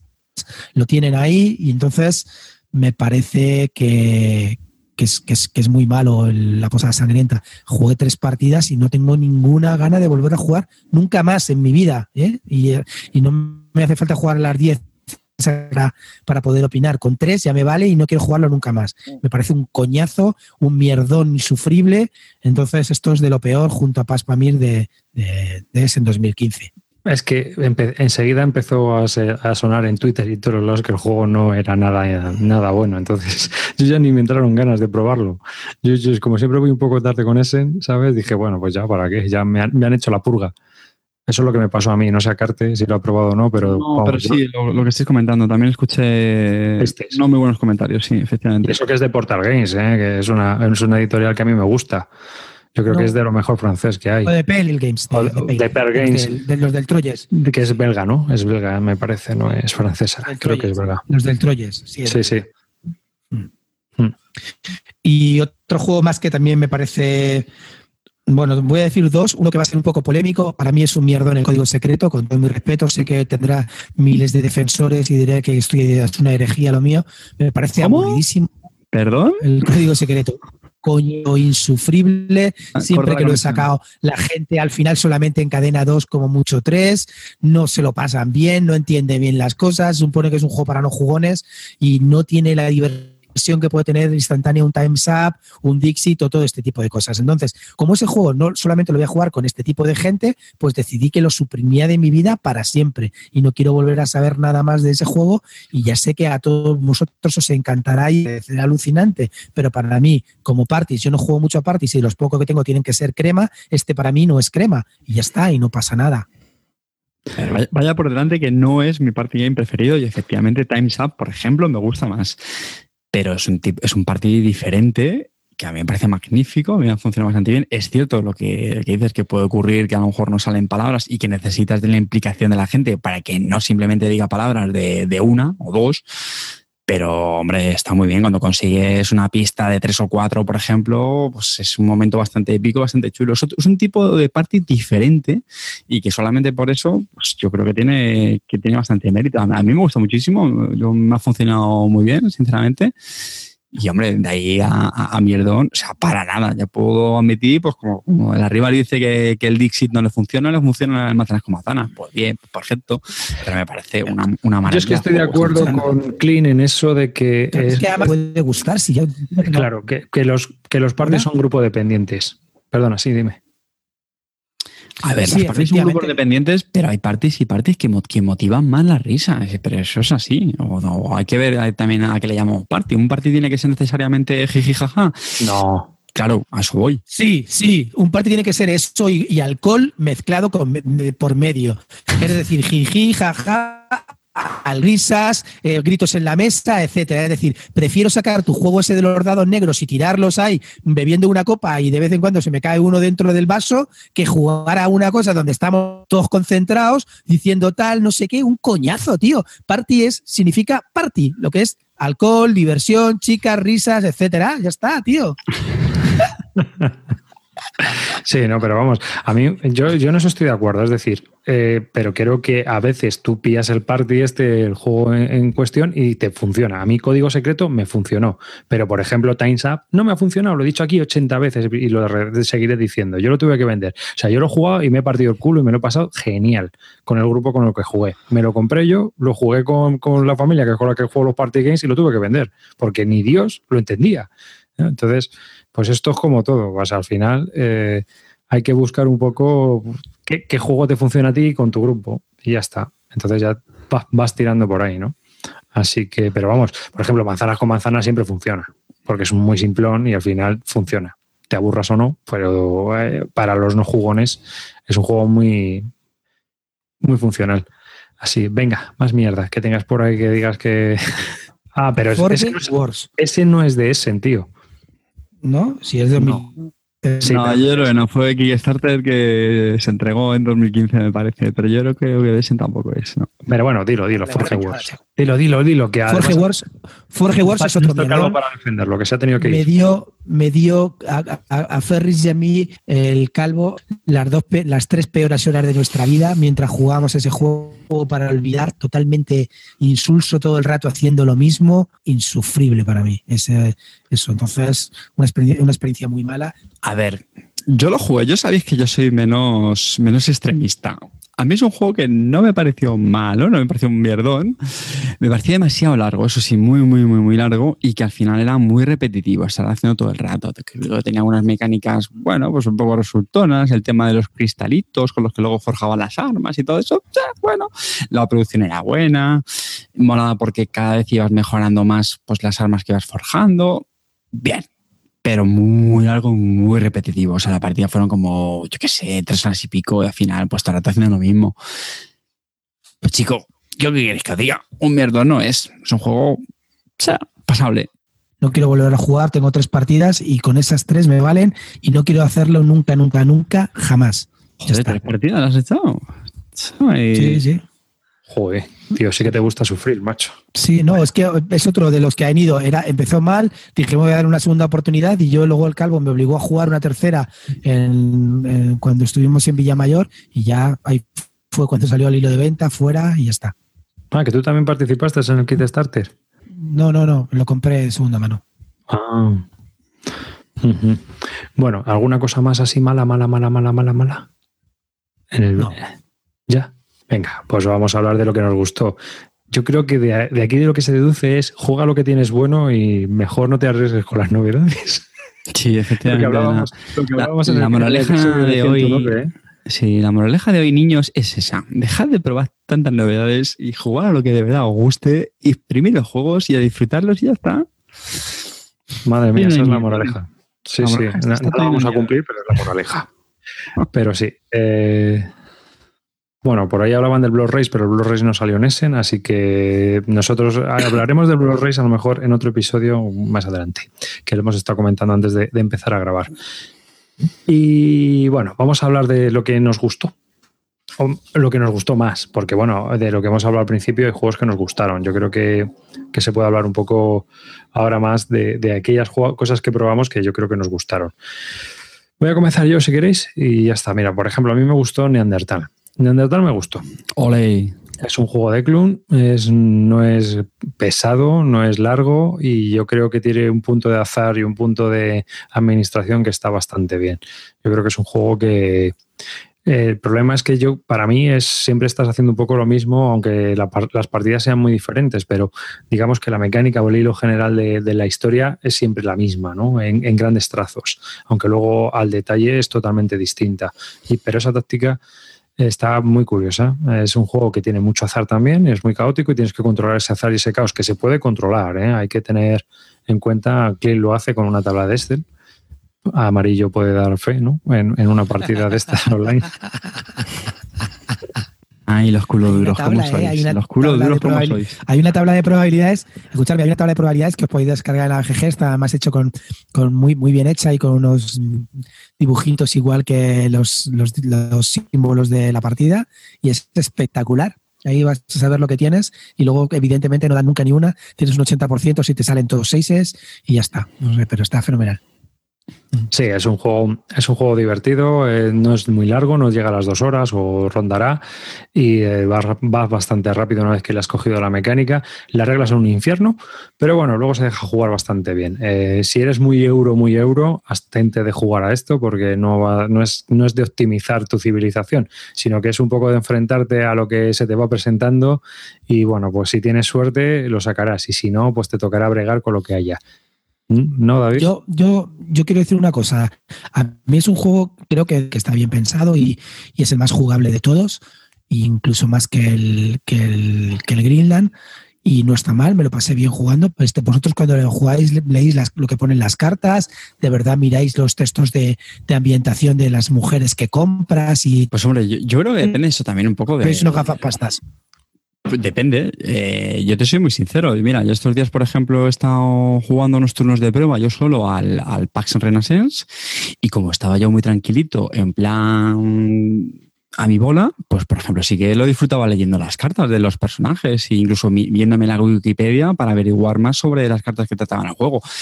Lo que tú dices, ¿qué pasa? Que luego en partida pues no todo el mundo tiene esa misma filosofía y es verdad lo que tú, pues lo que vas a decir que es que se pasa, no se lee el cromo de las cartas, esas cosas, pero bueno, pero no. Yo es una cosa que disfruto muchísimo en, los juegos, de verdad. Y lo que sí he hecho yo, por ejemplo, del Neandertal, pues algunas eh, especies de, animales que salen en las cartas de fauna y luego lo que te digo, ¿eh? luego ir a, a googlearlas porque yo no las conocía, investigar un poco más a mí es uno de los motivos por los que me encanta este juego. Yo Neandertal lo tenía también en esta lista de, juegos top para mí este año, porque son juegos que estimulan el, interés sobre el tema en el que tratan. Y yo de verdad que respeto muchísimo a los que gustan mover los cubos mm, naranjas, rojos, azules, pero yo valoro muchísimo los juegos que te ah. aportan ese rollito mm, cultureta y, que cuando terminas la partida mm, te despierten ese interés en buscar más información y aprender cosas nuevas. Y ya está. Y no pretendo aquí ahora darme las de, de Punset, pero leche que me, que me gusta eso, que me parece un plus en un juego. Carte, escucha un momento, que yo estoy de acuerdo contigo. Si yo, vamos a ver, yo me he comprado el Freedom, que es un juego que no me gusta especialmente. Eh, Para las mecánicas, ¿no? Solamente de habitud y de, y de la historia y de lo bien que está contado en, en, los, en las tres etapas y en las cartas y cómo se va desarrollando. Y me parece muy interesante de Neandertal o el tema de los vikingos en el siglo XI en Groenlandia, pues como que me queda un poco más lejos, ¿vale? Pero que me he leído las cartas de Neandertal, me he leído las del Greenland y me he leído las del Paz Porfiriana porque me parecen interesantísimas y a mí me encanta la historia y lo leo. Pero yo te digo que cuando he jugado y Dios se lee una puta carta y luego dicen, esto es súper temático, es la leche, tal, no sé qué, es un poco gafapastismo. Y eso es lo que hay y es así. Y eso, eso lo, lo, lo, mirado mil pero, veces. Pero yo, pero yo creo que muchas veces también cuando se habla de. Nos estamos yendo un poco pero bueno, yo creo que esto es interesante. Pero yo creo que cuando muchas veces se habla de la, de la temática de un juego o de cómo, la, cómo lo integra, yo no creo que sea simplemente leer el cromo de las cartas. Yo, para mí, fundamentalmente, como yo lo interpreto, es en, en, en cómo se articula cuando tú juegas. Es decir, a mí lo que me saca de quicio es el venga, te toca, vale, pues ya está, eh, toma el cubo naranja y no sé qué, no sé cuánto. No, en, Neandertal tú dices, eh, y cojo al anciano del fuego, y cojo mis cazadores y los voy a poner sobre el, el mamut lanudo. Y dices eso. O sea, tú no dices cojo mis cubos. Sobre el mamut lanudo, no. Dices sobre el mamut. Bueno, bueno, bueno, pero tú entiendes lo que quiero decir. Y dices, voy a cortejar, voy a cortejar a la hija. Tú no dices, mira, que, que pongo este cubo aquí y voy a tirar un de 6 y si saco uno o dos, te he jodido y si no, eh, tengo éxito, bla, bla, bla, mm, y ya está, y gano dos puntos de victoria. A eso voy. Ya, ya no es tanto que sea una carta y que digamos todos, eh, chicos, un parón, vamos a leer eh, de qué se alimentaba el mamut lanudo, que fíjate, era... No, eso pues sí, lo puedes hacer, pero yo no creo que, la, que vivir la temática de un juego sea eso. Yo creo que es cuando, pues eso, pues cuando, cuando vendes empanadas y no tienes trails y ahí de lo que estoy hablando. Sí, pero vamos, yo, yo creo que es un juego recomendable si te gusta el tema, porque las mecánicas no son ni elegantes, ni armoniosas, ni nada. Son, pues eso, pegotes ahí para intentar simular un poco lo que quiere mostrar Iklun, ¿no? Pero vamos, vamos, a mí dentro de lo que cabe, pues me gustó. ¿eh? Pero yo, para mí es un juego que está un poco agotado en el sentido de que creo que le he visto el patrón y no me, no me llama más la atención jugarle, pero creo que es un buen juego. Creo que es un juego que, que hay gente que le puede gustar bastante. Además, hay un libro que os recomiendo, ya que estamos aquí de, recomendaciones, que salió hace poco, bueno, hace un año o dos. Sapiens se llama, De animales a dioses, una breve historia de la humanidad y cuenta todo este proceso de evolución eh, que hemos tenido y lo cuenta de una forma muy didáctica y muy interesante. Es un, juego que es un libro que se deja leer muy bien y os lo recomiendo, que está muy chulo ahí queda la nota. ¿De quién es el libro? ¿De quién es? De, se llama eh, Yuval Noah Harari. que no sé qué más ha escrito. Pero bueno, Homo Deus, creo. Una breve historia del mañana también pone ahí en Amazon. Pero vamos, que, es un libro que está muy interesante, lo recomiendo. ¿eh? A mí me ha gustado mucho. Así que creo que, que, cuenta cosas muy, muy, muy interesantes sobre la evolución humana y de cómo somos y por qué somos como somos, ¿no? Y hacia dónde, hacia dónde nos dirigimos. También hay una parte ahí que, bueno, puede ser un poco más rollo, pero porque ya es un poco de vamos a elucubrar. Pero lo que es la parte de hasta ahora está muy, muy, muy interesante. Así que, bueno, esa es la recomendación off topic de Bislúdica de hoy, junto al documental de los submarinos en la Guerra Fría. Venga, vamos a hablar de otro juego. Pues cojo yo uno, fácil, ¿vale? Tampoco me voy, a, extender mucho. Este salió el, año pasado, si no me equivoco, eh, Through the Ages, A New Story of Civilization. Ya sabéis que lo hemos comentado, que es la, última reedición que hicieron del famoso TTA, Through the Ages, de, de, de Vlada Sabatil. Game of the year. Number two pues, of the BGG. Para mí uno de los juegos, uno de los poquísimos juegos 10 que tengo cosas así y, lo he dicho, yo creo que ya mucha gente lo conoce y el que no lo conozca, pues que se escuche programas anteriores, que ahí también Calvo hablaba de la variante solitario que estuvo probando con mucho éxito y, nada, una obra maestra. Esto es un, juegazo. Eh, Clint, ¿tú tienes algo que decir sobre este juegazo? El tema del Through the Ages me parece un juegazo pegas que le veo y como siempre he comentado, y para mí ya no hablo de las pegas del juego, sino en sí, que es un juego demasiado largo, muy difícil de sacar a mesa, es un juego que la gente lo suele jugar mucho más online y luego creo que, que tiene un problema y es que la gente que sabe jugar es muy difícil de ganar y luego es muy difícil pillarles y se te quitan las ganas de volver a jugar porque las palizas que te meten son sublimes. Es decir, el otro día, por ejemplo, intenté jugar con un chino y a la tercera y a, la, la sexta séptima ronda, pues ya me había, sabía que no tenía ninguna posibilidad, aguanté con él por, por aguantar, pero no tengo ninguna posibilidad de ganar. Cuando alguien ya sabe jugar mucho más que tú. El problema de ese juego es que siempre salen las mismas cartas. Todo el mundo ya sabe los combos, se los conoce bien, y tú, sin haber jugado mucho, no tienes ninguna posibilidad. Entonces, yo qué sé, para, para ese tipo de cosas prefiero un Nations. A ver, hay dos cosas con las que discrepo. La primera, te recuerdo que Calvo nos ganó en nuestra partida que estábamos Zoroastro y yo, que somos dos jugadores bastante consumadores de TCA. Porque erais tres, os pegasteis entre los dos y no, al tercero. No, no, palabra. Eso es lo que yo pensaba que iba a pasar, pero no pasó. Simplemente Calvo lo hizo mejor y ya te ganó. No, pero a ver, ya fuera de bromas, entiendo lo que dice Clint, pero chico, a ver, un juego cuando tiene la profundidad y la estrategia que tiene, pues a mí lo que me parece correcto no me parece una desventaja. O sea, entiendo lo que él dice. Eh, es como una especie de efecto ajedrez, pero hombre, no tan exagerado. Pero bueno, pues es lo que tienen los muy buenos juegos. Cuando son, cuando alguien lo sabe jugar muy bien, pues te gana. Vale, pues oye. Y lo que no estoy nada de acuerdo, lo que has dicho, lo de los combos, que si los conoces, no, no, no, no.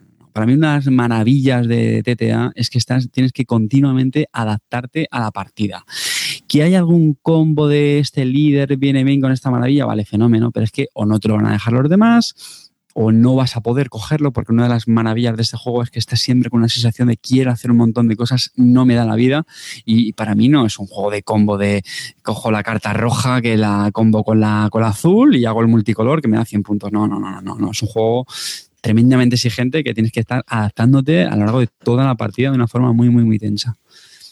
a mí me sigue pareciendo un coñazo que en la última parte ya te puedes ir a tomar un café entre turno y turno de jugador. No, hombre, que no tiene tanto, venga, turno. Venga, hacer ahí, Sabiendo jugar no tiene tanto, tanto turno. Se hace eterno. Y luego la espiral de la muerte. El que va mal va a ir peor. Eso, vamos, porque te van a caer todas las toñas. Eso tampoco me. me no, eso lo han mejorado en esta versión. No, no lo habrán mejorado, pero seguirá ahí. ahí está. Venga, Chris, dale el tuyo. Mm, bueno, yo creo que, que, vamos a hablar uno de uno en uno. ¿Tenemos cinco o cómo lo hacemos? No, vamos hablando y ya está. Sí, de Gran Austria Hotel. Gran Austria Hotel es un juego que ha ido de menos a más. Empezó la primera partida que eché con cuatro y me pareció insufrible entre turno. Y, es un juego que de verdad se disfruta con, dos y con tres. Y es un juego muy, muy, muy divertido. Para mí tiene un problema y es que normalmente este señor Clemens Franz hace muy bien la iconografía y aquí la iconografía no le ha salido del todo clara como, como se desearía. Y muchas veces tienes que consultar a veces un poco de más en las cartas. Luego sí que es verdad que con partidas ya se quita, ¿no? Pero sí que es un poco, no le ha salido tan clara, le ha salido más tipo Guild of Londons que, que otro tipo de iconografía que, por ejemplo, Lorenzo y Magnífico que le ha clavado. Cada vez que lo juego me lo paso bien, tengo ganas de jugarlo y me parece una muy buena creación y estoy encantado de verlo jugado. Si tenéis la oportunidad, chicos, no lo compréis porque es territorio Barton.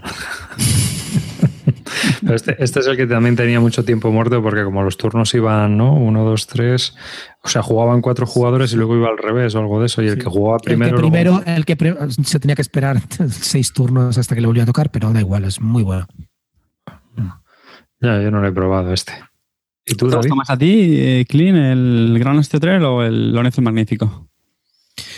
Si te digo la verdad, creo que ahora mismo me está gustando más Lorenzo el Magnífico, porque lo veo más fácil que el otro y vas mucho más corto que en el otro. No es tanto de combos como el Gran Austria Hotel, sino es un poco más optimizar de verdad los escasos recursos que te da Lorenzo el Magnífico. El problema que le veo al Lorenzo es, no sé, la rejugabilidad, porque siempre juegas con las mismas eh, cartas en cada turno, ¿vale? Entonces, en son como dos rondas, eh, como son tres eras y en cada era tiras eh, cuatro cartas y solo salen ocho cartas por, por ronda, ¿no? Entonces, siempre salen las mismas cartas, no en el mismo orden, pero siempre salen. Entonces, ahí mm, me da un poco que la rejugabilidad puede escasear. No les hubiera costado nada sacar por ronda, a lo mejor si son eh, hay que sacar ocho cartas por, cada, por ronda, pues sacar eh, diez y que, o cuatro o doce y, y cuatro que no salgan, que a veces puedan salir o no ahí es lo donde le veo, pero sí que me está gustando ahora mismo por ahora más Lorenzo que el Gran Austria. O el Gran Austria me sigue gustando mucho. El, Gran Austria es uno de mis pendientes del pasado de Sen. Os comento así de cosas que hemos probado, porque yo eh, voy a hablar de un juego infantil, ¿vale? Que a mí me pareció, salió el año pasado, yo creo que es bastante, está bastante bien, que es el mm, MMM Admiración hacia abajo, salió aquí en español por Más que Oca, es un juego cooperativo de Quinicia para jugar con críos y eh, la verdad es que funciona bastante bien. Es un juego en el que los niños tienen que aquí pues, ver qué estrategia. Va. Tiras los dados y tienes que ver dónde la posicionas. ¿no? Eh, el juego va de lo siguiente: somos unos ratoncitos que tenemos que coger la comida que hay en la nevera antes de que venga el gato porque vamos a hacer una fiesta, ¿no? en plan a, lo zorro. Eh, el gato se va acercando cada vez que nosotros fallamos con los dados o no cogemos una pieza de, comida completa lo que sea. Entonces tenemos que ir gestionando dónde colocamos los dados que hemos tirado. Tienes otra vez las retiradas de dados como tipo ya sé, pero son solo tres dados y entonces los chavales pues tienen que ir pensando, lo mejor es dejarles a ellos y que se equivoquen, que el gato llegue la primera partida o sea, y probar otra vez a a jugar y que el crío pues vaya viendo cómo tiene que ir cogiendo, eh, cuál es el timing que tiene que utilizar para, para evolucionar en el juego e ir ganando al gato, ¿no? Es muy curioso cómo los chavales pues van aprendiendo y van jugando. Ese me gustó mucho, ese juego. Tiene dos tableros, uno fácil y uno difícil, y luego tiene un modo hardcore que es si, lo, eh, si ya pues estás ahí, eh, te apetece jugarlo con adultos, que no creo, o, o ya pues crees que el crío pues tiene posibilidades de, darle pero bien fuerte. Dime, David. Una pregunta, arriba, tío. Me surge, macho, tú que, que sueles jugar mucho con tu, con tu peque a este tipo de juegos. Eh, ¿Qué rejugabilidad tienen estos juegos infantiles? Te lo pregunto en serio. Es decir, ¿los, niños pequeños se suelen cansar con bastante facilidad de estos juegos? ¿O ¿Alguno? ¿Te lo suelen, yo creo, que por ejemplo, repetir entre rachas en plan de jugáis a uno, a lo mejor luego le apetece volver después de un tiempo? ¿O, tu experiencia es que cuando le dan un tiempo y ya se olvidan de él? No, no, no. Este de vez en cuando revisitamos juegos. Eso, está claro. Sí, sí, sí, revisitamos juegos. No es él mira la estantería y decide, este, que me apetece ahora. Y oye, ¿por qué no volvemos? Y a lo mejor a él se le ha olvidado, pero tú dices, oye, ¿y, el de los gatos? Ah, sí, sí, sí, vamos a jugar a los gatos. Y entonces, pues jugamos, ¿no? Eh, a mí me gusta ese juego porque yo creo que les hace pensar en una estrategia a, un poco a largo plazo. Y eso está bien. ¿Sabes? Aunque ahí está el azar de los dados, pero les obliga a elegir entre el pepino o el queso. Ay, es que queso ya hemos cogido mucho, vamos a ir tapando el, pepino. O sea, ¿sabes? Y eso al principio no lo cogen, pero luego se van dando cuenta de qué, de qué tipo de comida hay más y qué tipo de comida tienen que coger en vez de una u otra. O sea, es curioso. A mí me. Y además es, es que inicia está muy bien medido, equilibrado. El diseño está, vamos, clavadito. O sea, que el juego está muy bien parido. Mm. Y encima está en español si, lo queréis. O sea que, yo creo que es un juego que es bastante majete. Quedó nominado como Kinderspiel de Jare porque ganó el, el, este, el Stone Age Junior y este quedó nominado. Pero bueno, es, yo creo que es un juego muy, muy, muy eh, recomendable. Es uno de los que así me han gustado, así de. Por, no hablar de siempre de lo mismo, ¿no? De los juegos que, se, que vais a mencionar vosotros, que yo creo que un poco más de variedad. Claro que sí, hombre. Juegos infantiles al, al poder. Sí. Venga, pues cojo yo el testigo para hablar de, en mi opinión, uno de los mayores eh, triunfadores del pasado Essen, haya, gustos en contra o no, pero yo lo tengo clarísimo. Y no es otro que Seven Wonders Duel, un juego que me he hartado de jugarlo este año. 32 partidas tengo registradas. Evidentemente es un juego pues cortito que se presta mucho a ello, pero chicos, 32 partidas, que es que yo hacía muchísimo tiempo que no jugaba tantísimo a un juego. Tengo que decir que, que tuve la suerte de que mi hermano le cogió gusto y nos hinchamos en unas vacaciones, pero es que no nos cansábamos. Un juego que me encanta, una sencillez de reglas pues muy parecida a, a su hermano mayor, el Seven Wonders y, nada, pues un juego bonito, que tiene pues cierta toma de decisiones. Lógicamente es un juego ligero, tampoco da para, para mucho más. Pero a mí me parece muy, muy, muy, muy entretenido, mm, con diferentes formas. Hay veces que te interesa más ir a la estrategia militar, o por ciencia, o por puntos. Eh, tienes un montón de maravillas para probar. Es verdad que cuando juegas muchísimas, pues al final ya les acabas pillando el, truco, lo cual esta expansión que han publicado en este pues la va a venir genial.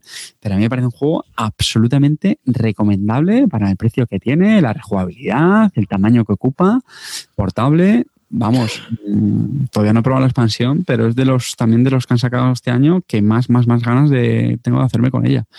Me parece una recomendación absoluta. Seven Wonder Duel, magnífico. Totalmente de acuerdo contigo. Carte es un juego que he jugado muchísimo a dos. Lo utilizamos mucho para cerrar sesiones largas de juegos y tal. Me encanta, me lo paso muy bien. Todo el mundo dice que las decisiones son muy, muy obvias. Yo creo que no son tan obvias. No es fácil abrirle cartas al rival. Me parece que es un juego para el poco tiempo que dura y solamente para dos. Mm, muy, muy bien pensado muy entretenido y yo sí que me lo sigo pasando súper bien. También llevo bastantes partidas, llevaré como 10 o, 15 partidas. Y siempre lo quiero jugar, siempre quiero terminar la sesión con un Seven Wonders World. El primero que hice, de los primeros que me pillé en ese fue el Panteón, la expansión de Panteón. Y la verdad que, que lo disfruto mucho para ese pequeño juego que es. Me parece una joya estupenda para dos jugadores, muy rápida y siempre le veo chicha. Me encanta. Mm. Vamos, claro, que tiene ese puntito de, tensión, ¿eh? Muchas veces yo, yo me acuerdo, no se me olvidará, palmé contra mi hermano una partida que le iba machacando a puntos y reconozco que me confié en, militar. Él lo vio muy claro. Él dijo, mira, la única forma que te van a ganar va a ser a militar. Y al final se llevó el al agua y fue una partida muy, muy, muy chula y muy, muy divertida. Sobre la expansión, por cierto, no sé si lo dije en el programa anterior, 2.600 copias que se vendieron solamente en SN. O sea, telita el, el éxito que ha tenido este juego. Yo creo que Antoine Boza y Bruno Catalán lo han creo creo que se han aprovechado un poco. No pueden sacar un juego base a 22 euros y una expansión. A mí me costó 19, no sé cuánto saldrá ahora, pues eso, 19, 20 euros. Me parece una pasada. Es bastante caro, sí. Tres pueblos en el precio. Creo que el juego, si lo piensas, el juego base más la expansión te sale casi a 40 euros y ahí se han pasado y creo que es un poco excesivo el precio que habéis puesto por este tipo de expansión. Bueno, pues lo, lo que muchas veces pasa, ¿no? Con las expansiones que siempre se, se, suelen aprovechar en precio, ¿no? Yo creo. Tiene muy poco, Carte. Tú has mirado la expansión, tampoco tiene, no tiene gran cosa para valer. La bien, la, la bien casa de Calvo que lo tenían, yo la tengo ya encargada, me la tienen que dar la semana que viene y sí, creo que habían metido alguna maravilla nueva más, el tablerín este extra del Panteón de los Dioses, algunos tokens. Hombre, la verdad es un robo. O sea, si luego son 18 euros comparado con los 20 del juego básico, es un robo a mano armada. Pero, pues es lo que digo, que es lo que tienen las expansiones, que se aprovechan. Por lo menos estoy escuchando muy buenas críticas de las, de las expansiones. La gente parece que le, que le gusta. Que también es que, yo qué sé, no entiendo, o sea, no entiendo la crítica, de verdad que no la entiendo. Es un juego de dos que va como un reloj, tío. Es corta gargantas brutal. No sé, es que no, no puedo entender. Además, fíjate que de un juego que está muy bien implementado, el Seven Wonders y tal, bebiendo de la misma mecánica, no, no se parecen en casi nada. O sea, me, me encanta, me encanta. O sea, tiene la esencia, pero son juegos diferentes. Me parece muy bueno. Lo que es precioso. Aquí hablamos mucho de Michael Menzel y otros, pero o sea, el ilustrador Seven Wonders es, es eh, Miguel Coimbra, que no me salía Coimbra, Miguel es, es, el mejor uno de los mejores ilustradores que hay. Sí. Otro, otro ilustrador muy olvidado es el de el de Blada, el de el que hace los juegos como el, sí, el, Dungeon Lords, ¿no? Por ejemplo. Sí, el Dungeon Lords. El, el Dungeon Pets ese me encanta. David, no sé qué Coulthard o así se llama. Ese es espectacular también. Sí, sí, sí, sí, eh, bueno, otro que ellos quería comentar, por supuesto, es Mombasa. Mombasa me parece eh, cuando empezó Fister a colocarse y estar en vena y ahora ha sacado el Great Western Trail, que me gusta más, pero Mombasa es el primer paso. Es un juego que me encanta, muy bien pensado, eh, muy tenso, sobre todo se juega muy bien a 4 y a 3, a 2 no tanto, no creo que, que funcione igual de bien, muy interesante la mecánica de las cartas. Es un juego que además tienes que estar bastante atento para, para poder ir subiendo en los tracks y sobre todo ver eh, cómo van las acciones y qué compañías hundir, quedarte el último en el track en el último momento. Eso está espectacular. La única cagada para mí es el tema de los libros, que le pasa un poco como en la villa el tema de los viajes, que está un poco overs. Tendrán que sacar una expansión para quitar el tema de los libros porque eso es no lo juega nadie. Jugarlo es ir perder la partida. Le continúo ya, Clint. Eh, yo estoy muy de acuerdo con lo que estaba diciendo. Es, es una de las mayores pegas que tiene el juego y es el tema de los, el tema de los libros. Puedes eh, expandirte por zonas donde hay diamantes y eso también te desbloquea una acción más, lo cual es, muy bueno. Y la otra, el otro camino es el de los libros. Y lo que estaba diciendo Clint, pues es que efectivamente es, bastante complicado conseguirlo, sobre todo en comparación con, la, con el track de los diamantes. Eso para mí efectivamente es una una, de las grandes pegas de, este juego, que está considerado uno también de los mejores del año pasado, también sin bastante discusión. hay mucho consenso en que Mombasa ha sido uno de los mejores en 2015, sin lugar a duda. A mí me gusta bastante, eh, la mecánica que tiene de las cartas eh, es bastante chula, te tienes que ir planificar, porque no es simplemente elegir qué cartas te quieres hacer con ellas, sino también luego cómo planificarlas, cómo ponerlas, cómo guardarlas. Es muy interesante también la estrategia de voy a guardarme con estas cartas para el siguiente turno, hacer una buena mayoría, llevarme el bonus que, conlleva. Y bueno, pues jugar un poquito con eso, eso es bastante chulo. A mí otra cosa que no me termina de convencer del juego, y he jugado ya varias, ¿eh? no, no hablo ya solo una sola partida, he jugado ya unas cuantas, es una sensación de que el último turno es demasiado importante ser el último, porque al final lo que te permite es eh, pues un poco mm, poder organizar el tablero a tu antojo. Es decir, el juego sobre todo tú te vas expandiendo por las distintas zonas en África que están relacionadas con las, con las compañías que hay. Y el último turno, pues claro, mm, lo que puedes hacer es comerte el terreno de los demás, expandirte el tuyo y al final petarlo. Mm, eso lo veo demasiado obvio y demasiado importante. Evidentemente, el resto de jugadores van a ir a eso.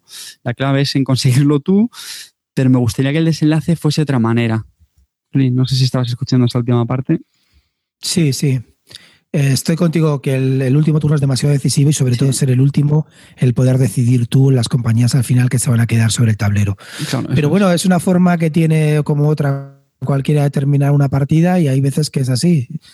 Hay que aceptarlo. Evidentemente, para mí el, ha mejorado su diseño de juegos con Great Western Trail. Me gusta más que, que este Mombasa, pero Mombasa fue el primer paso y, me sigue gustando. No lo, no lo, he jugado tanto como se merece este juego, pero es un juego que me ha parecido siempre muy entretenido y tengo ganas de volverlo a jugar más. Hmm. Ah, yo, lo tengo, es uno de los juegos que tengo en la Antiludoteca, ¿no? Es uno de esos juegos que tengo para probar. La verdad es que de este en 2015 yo no he probado muchas cosas, he probado más cosas fuera de ese. Yo cuando estaba venciendo la lista digo, bueno, pues entre, como no le da alguno más infantil, pues la verdad es que estoy un poco limitado. No, pero, pero realmente, porque euros este año, mm, de este año, de 2015, no he jugado muchos. Me he centrado más en, otras historias. Entonces, eh, es uno de esos juegos que tengo por probar. Me apetece mucho probarle porque es, a mí es un diseñador que me gusta. Creo que tiene, es interesante y yo creo que ahora está pegando también muy fuerte. También Brun Service, que ganó un premio, aunque a lo mejor a vosotros no os gustó, me parece, quiero recordar que lo hablamos aquí. Este le hizo junto con el Pelicán, me parece, ¿no? el Andreas Pelican. Eh, y bueno, pues tiene algún juego más. The Mines of Zabandor, también, que tiene entre Eurogamers puros, también tiene buena fama ese juego. Entonces es un, es un, es un diseñador que yo creo que está en alza, ¿no? Y yo creo que es interesante seguirle. Ahora mismo, de lo que más. Vamos, yo creo que está de moda. Sí, totalmente. ¿Alguna cosa más tenéis por ahí? A ver, yo quiero hacer algunas menciones especiales. Eh, no, espera, yo, tengo otro potente. ¿eh? Venga, venga, venga. Por supuesto. Hay dos que no podemos obviar para mí, muy, muy potentes, que son The Galleries y Marco Polo.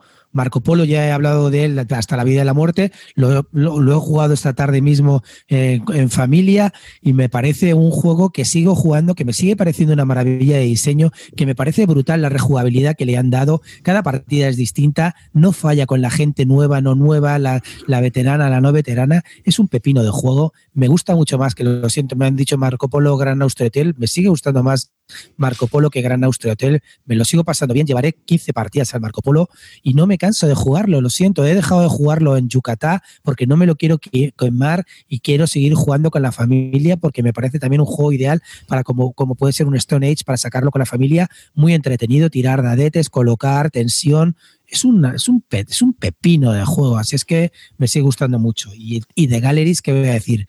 Vita en la cerda, en estado, en estado en muy buena forma, como Fister. Me parece un juego sublime, la producción es alucinante. Hoy en día, comparado con lo que valen los juegos, pago 70 euros por el Terraforming Mars y 70 por el, el Galleries, que es lo que pagué, y lloro, lloro en, comparando las dos producciones y entonces me parece alucinante y la forma de jugar de, de Galleries, la forma de implementar un tema moderno, actual, sin que haya magos arcanos, me parece acojonante, me parece muy temático, muy bien llevado y es un juego muy, muy, muy recomendable este de Galleries y cuando veáis la producción no dejaréis de compraros el Viños y luego el Lisboa. El que, ¿no? que haga el, el Vital la cerda que empiece ya a pensar en, hacer ventas por pack o algo, ¿no? Con descuento. Madre mía. Sí, sí, sí, sí. Cobre 70 pavos por cada uno. Eh, bueno, yo de Gallery ya sabéis que no me, no me entusiasmó mucho. Me quedé con ganas de volver a jugarlo, pero no he tenido la, oportunidad. No, me gustó nada la, interrupción que había de los turnos cuando expulsabas el peón de otro jugador, le dabas la oportunidad de jugar, interrumpiendo. Luego me toca a mí, no, no, espérate, que iba haciendo el turno fulano. Ah, vale. Pero bueno, entiendo que a los, a los Eurogamers de puros y duros pues les, les gusta ese tipo de juegos.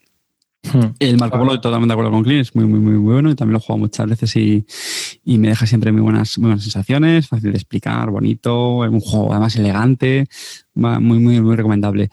Y, y por nada, si no lo dice Clean, lo voy a decir yo, te lo estaba dejando a ti, Clean, pero me toca. Eh, para mí, uno de los mejores de, de, Essen, posiblemente el. Bueno, el mejor, que es muy difícil decir que fue el mejor de Essen 2015 para mí. Eh, Food Chain, imagínate, de nuestros amigos de, de el Spellen, los holandeses. Y, nada, sabéis que para mí los juegos económicos duros son mi debilidad, es mi género favorito. Y este, pues evidentemente, entra en esa categoría de, de lleno Food Chain Magnate, como sabéis, pues es, llevamos unas, unas tiendas de comida rápida en los años 60 y gana pues el que más pasta el que más pasta genere.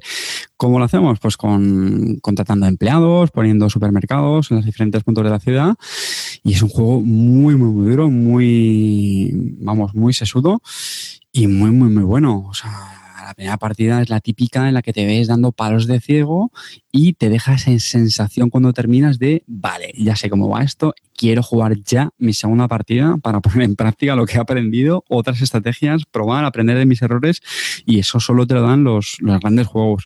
Eh, a mí me parece un juego muy, muy, muy bueno. Yo sé que tiene la crítica de, de mucha gente, que sí es feo, que lo único que merece la pena son los toques de madera y las ilustraciones de los personajes, de las profesiones pero yo sigo pensando que el tablero tiene que ser mm, así de austero, de, de, espartano, para que sea más, más claro, porque es muy importante poder visualizar las rutas con claridad. Y si lo hubieran hecho más barroco, yo creo que esto hubiera sido más complicado. Yo sigo insistiendo en este argumento. Un juego muy, muy, muy recomendable. Muy caro, eso es cierto, pero a los. Efectivamente, bueno, y, eso en este caso, las últimas tiradas no sé si consiguieron rebajar un poco el precio, pero pues llevan ya para la tercera edición, me parece. Pero los mm, chicos, si os gustan los juegos económicos duros mm, de mollera, vamos, no, no lo penséis, ¿eh? Yo tengo, tengo, estoy totalmente de acuerdo, es un juegazo, me parece de lo mejor de Essen. El problema que tiene es que, como todos los exploters, es muy difícil de sacar a mesa. Muy difícil porque es un juego duro, con eliminatoria, no es fácil de jugarlo bien, no es que sea complicado, pero no es fácil. Luego hay el tema de, mmm, que te puedes quedar como todos los exploters enseguida fuera de la partida si te, si te colocas mal los restaurantes. Entonces, es un pepino, hay que saber jugarlo y solamente lo recomiendo con gente que sepa jugar. Si va, porque si tú tienes, eh, tienes, imagínate de Armo de Cubos que llevará, no sé, las partidas que llevará online. Yo creo que llega un tío nuevo y le dice, ay, echamos un Fuche Mainate y no ha jugado nunca. La gana que tendrá de jugarlo será entre una y menos mil, porque le va a palizar sin ningún tipo de piedad. Entonces, ¿hasta qué punto esto es comprable? ¿Hasta qué punto te apetece jugarlo, de verdad?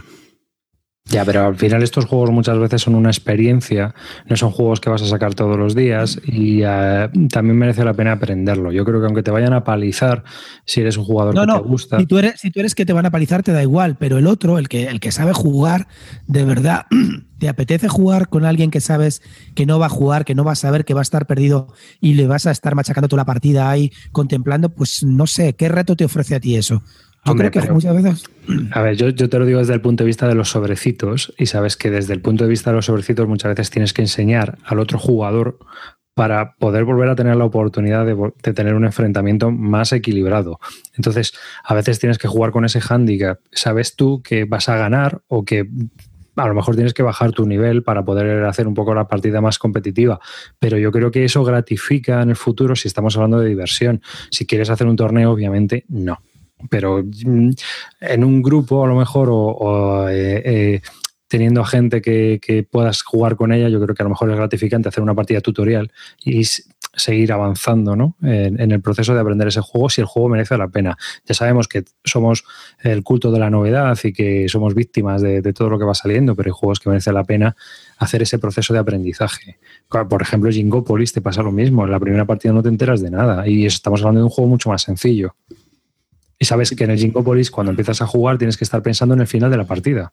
Pero bueno, pero yo, yo entiendo perfectamente decir, lo que dice. Que lo vuelvo aquí, a decir ¿eh? que, claro, ¿cuántas veces ha salido a mesa? Yo lo tengo, lo compré, me encanta jugarlo, pero lo he sacado tres veces, tío. Es que he jugado tres veces al juego y ya no he vuelto a decir a los amigos que si apetece jugar. No se vuelve a sacar. Lo mismo que en Through the Ages, tío. Entonces, ¿Hasta qué punto, teniendo ese juegazo, me compensa tenerlo en la colección? Lo tengo ya por un poco com complet complet completismo. O sea, por, por, completismo, porque es que si no, no, no, no sé, no lo juego, tío. Es que no lo juego. Es que me viene una sesión y prefiero sacar el Great Western Trail o prefiero sacar uno de Feld, ¿sabes? Que echarme un fuche mainata y darle ahí al tarro. No sé. He dicho una cosa interesante. Has dicho una cosa interesante. Ahí has dicho una cosa interesante, es verdad. Y en eso estoy de acuerdo contigo. Y es que los juegos multijugador que son muy complejos son muy complicados de que vean mesa. Cuanta más gente se junta a la mesa, porque, claro, yo lo que he comentado desde el punto de vista del sobrecitos es muy fácil cuando solo tienes a otra persona delante, pero cuando somos cuatro o cinco, el Food Chain Magnate es difícil de sacar y el Virgin Queen también. O sea, es que son juegos que, que empiezan a exigir pues un montón de horas y un montón de aprendizaje. ¿Te refieres a eso, no? Hombre, vamos a ver, yo lo que estoy diciendo, yo, yo a este juego estaba hablando Imisud por el hilo de que soy malo jugando. Claro que soy malo, porque llevo sin jugarlo, eh, él lo estará jugando todas las redes, yo ni sabía bien las reglas cuando lo jugué con él y soy un paquetón, porque llevaba seis meses sin jugarlo. Es lo que yo le quería, lo que quiero comentar, que me sigue pareciendo un juego, un juego muy bueno, que no estoy negando de eso, que lo que pasa es que si no controlas bien las reglas, que es lo que me pasaba a mí, no controlaba bien el tema de la demanda, de los precios o volverlos a hacer, porque llevaba sin jugar siete meses porque no lo sabía, no lo había sacado a mesa, evidentemente la paliza viene de ahí. Y yo no me quejo de esa paliza, yo estoy hablando de algo más profundo que eso, estoy hablando de lo que te apetece o lo que le puede apetecer a alguien que controle mucho el food chain, enseñárselo a alguien que no, le que no lo controla. Estoy totalmente de acuerdo con, con esto que está diciendo Clint de pega del food chain manete. Mira, eso lo tienen todo lo multijugador, ¿no? Mira, os voy a confesar, acabáis de escucharme decir que para mí es posiblemente de los mejores de, de Stessen, que es un tipo de juego que encaja exactamente con mis gustos, juego duro económico, y, oh sorpresa, no lo tengo en mi colección. ¿Por qué? Exactamente por lo que está diciendo Clint. ¿Por qué? Porque sabía que lo iba a comprar y no iba a haber mesa. Y estoy ya un poco cansado de eso. Entonces, me pasó hace tiempo, me acuerdo con el Antiquity, que es otro juego de este editorial, Exploiter Spring, que seguramente muchos los, los, conoceréis. Es otro juego que me encanta, me parece una maravilla, feo como un dolor, como suelen ser los de estos señores, pero es otro pepinaco. Eh, y no son baratos. El problema es que estos juegos que no son baratos. También anda ya por los 60 y pico, creo que ahora lo van a reeditar. A lo que voy. Mm, igual lo jugué, me lo pasé genial. Y es que al final dices, vale, la próxima partida, ¿cuándo va a ser? ¿Dentro de dos años? Mm, es que, es que, no se lo vas a sacar a nadie que no lo haya jugado antes contigo. O sea, son de esos típicos juegos que te dan mucha pereza sacar con un novato, por lo que está diciendo Clint. Primero por las reglas, segundo porque es que le vas a dar una paliza, el otro no mm, se va a quedar a verla venir y pues al final acabas tirando del típico euro medio de hora y pico, dos horas, que te lo explico en un momento y ya está. Entonces, es una pena. Pero al final son juegos que, que ven mucha menos mesa o a no ser que tengas un juego, o sea, perdón, a no ser que tengas un grupo pues muy orientado a este tipo de, de juegos. Sí, yo, yo, en eso estoy de acuerdo con vosotros, porque es lo que estábamos hablando siempre, el multijugador es complejo, es muy difícil de sacar. Pero al final tienes que tener un grupo que esté vinculado a eso, ya sea un coin súper pesado, o sea un Virgin Queen, o sea el Food Chain Magnate, ¿no? O sea, al final tienes que buscar a gente que, que, se quiera involucrar en ese tipo de juegos una partida tras otra para poder sacarle partido. En el fondo, al final son distintas visiones de la misma postura, ¿no? Creo que, que en el fondo coincidimos todos en el mismo problema que tiene el juego. Ese juego y muchos juegos, ¿no? Que te pasa también, pues eso, con los multijugador Wargames o con otros euros más tan pesados como ese, ¿no? Eh, yo al, al final en mi colección los voy sacando, porque es que no ven mesa, es que no, no hay manera de humana de sentar a las mismas cuatro o las mismas cinco personas seis horas a jugar a ese juego. Con una hora de explicación o con. Claro. A mí me pasa igual. Yo tengo el Antiquity. Es un juego buscadísimo, tal, no sé qué. No, he, jugado, he jugado dos partidas. Y, y, me da pereza jugarlo con más gente porque es un mogollón sacarlo luego. También tengo el Road and Boats, otro juegazo que juego en solitario, que me encanta y tal, pero no lo saco. Futsen Manate, lo mismo, al final tengo juegos ahí que los tengo ya por coleccionismo, pero no los saco. No los saco, no le encuentro momento para jugarlo. Y a lo mejor me viene gente para jugar partidas y prefiero sacar otro tipo de juegos a lo mejor más ligeros, a lo mejor no lo sé, más asequibles para todo el mundo, o, o no más ligeros, a lo mejor pueden ser más pensados, pero no, luego no los juegas. Sí, es cierto. Yo creo que es, es el, tema que de, es uno de los problemas a los que yo también me enfrento. O sea, es, así. En cambio, claro, yo hablaba desde la postura de, de, si yo estoy explicando un wargame a una persona, al final es más fácil juntarse dos y hacer una evolución sobre ese juego, ¿no? Siempre hay algún otro loco como tú, a lo mejor. Y si no hay otro loco, pues vendes el juego y ya está. Pero siempre es más fácil poder encontrar para un juego complejo a una sola persona que a tres o cuatro personas más y explicarle cómo funciona y cómo, cómo se desarrolla ese juego. Eh, yo, por ejemplo, me acuerdo, y esto es una anécdota, el año pasado cuando las rebajas estas de GMT, pues acababan de salir algún juego de estos de Berg, un multi, el Paz, el Paz Romana, algo así, Claro, pero miras las reglas y son 48 páginas, 10 horas de partida. Pero, tío, ¿estamos locos o qué? ¿Sabes? O sea, nos sentamos nosotros tres y otro más, el calvo, y os tengo que explicar 48 páginas de reglas. Claro, no. Es que, o sea, ¿cuántas partidas hay que echar de 10 horas para aprender a jugar a ese juego? Claro, efectivamente. No nos da la vida. No nos da la vida. Claro, los cuatro mismos durante varios fines de semana, es que es un locurón si tienes a uno solo, aunque tengas 60 páginas de reglas, puedes ir enseñándole. y vas, vas jugando y vas aprendiendo. Igual que un ajedrez, un tascalar o lo que sea. ¿no? Al final te vas desarrollando. Un runner eh, de, de Living Game.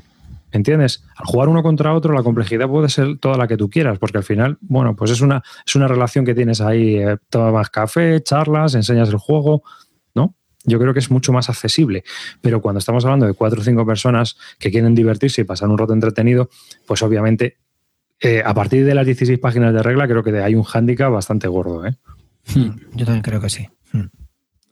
Ya esto, este tendrá unas 16 páginas de reglas, pero si son 4 o 5 horas con una complejidad bastante elevada, ¿qué pasa con los 18XX? Que al final es un grupo de gente que se junta cada X tiempo a jugar a un 18XX y ya se saben las reglas básicas. ¿O no, David? De hecho, es la, dinámica en la que estoy últimamente.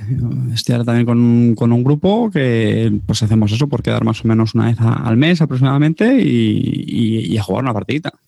Claro. Vamos ya con esa predisposición. Es también algo diferente.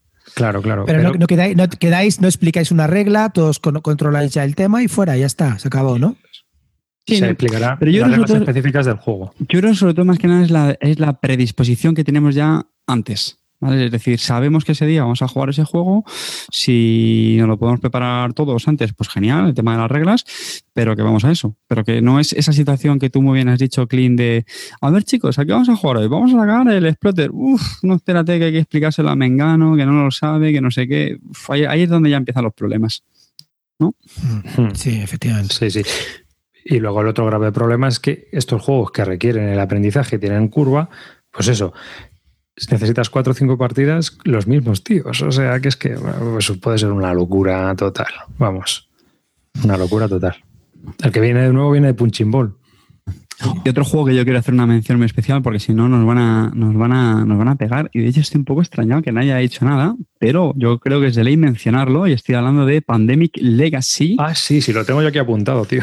Sí, sí, sí, hombre, totalmente. Es un juego que hemos hablado mucho en, en programas anteriores y, oye, para gusto o no, ha sido una de las sensaciones del año pasado sé que ha dolido a, muchos, entre los cuales me incluyo, que haya alcanzado el, puesto número uno en el ranking de la BGG. Por encima de tu chicos, lo, amado, el Dios. Supremo. Sí, lo que pasa es que yo esas cosas las llevo con absoluta filosofía y vamos, me da bastante igual. Es normal que ocurra, ¿no? Lo digo, en el fondo lo digo en broma. A mí me, vamos, que, este juego... Pero ¿tú, no crees, ¿Tú no crees que si ahora hubiera que revisitar, porque eso la gente juega dos o tres partidas y puntúa un 10, pero si la gente revisitara sus notas, ¿tú no crees que ahora bajaría del número uno bastante? Sí, pero también te digo, esa gente que revisita las notas, pues en el fondo lo hace con todas. Yo lo hago, ¿eh? por ejemplo. Yo reconozco que hay veces que cuando estoy por ahí bicheando con la BGG, me pongo a ver notas que le he puesto a juegos después de pasado un tiempo y digo, uy, este, este le puse un 8. No, hombre, no, este juego está bien, pero no es para tanto, o cosas así. También un poco por lo que hablábamos antes, ¿no? De cómo, cómo vemos un juego cuando acabamos de terminar la partida, de al día siguiente o de cuando pasa un año.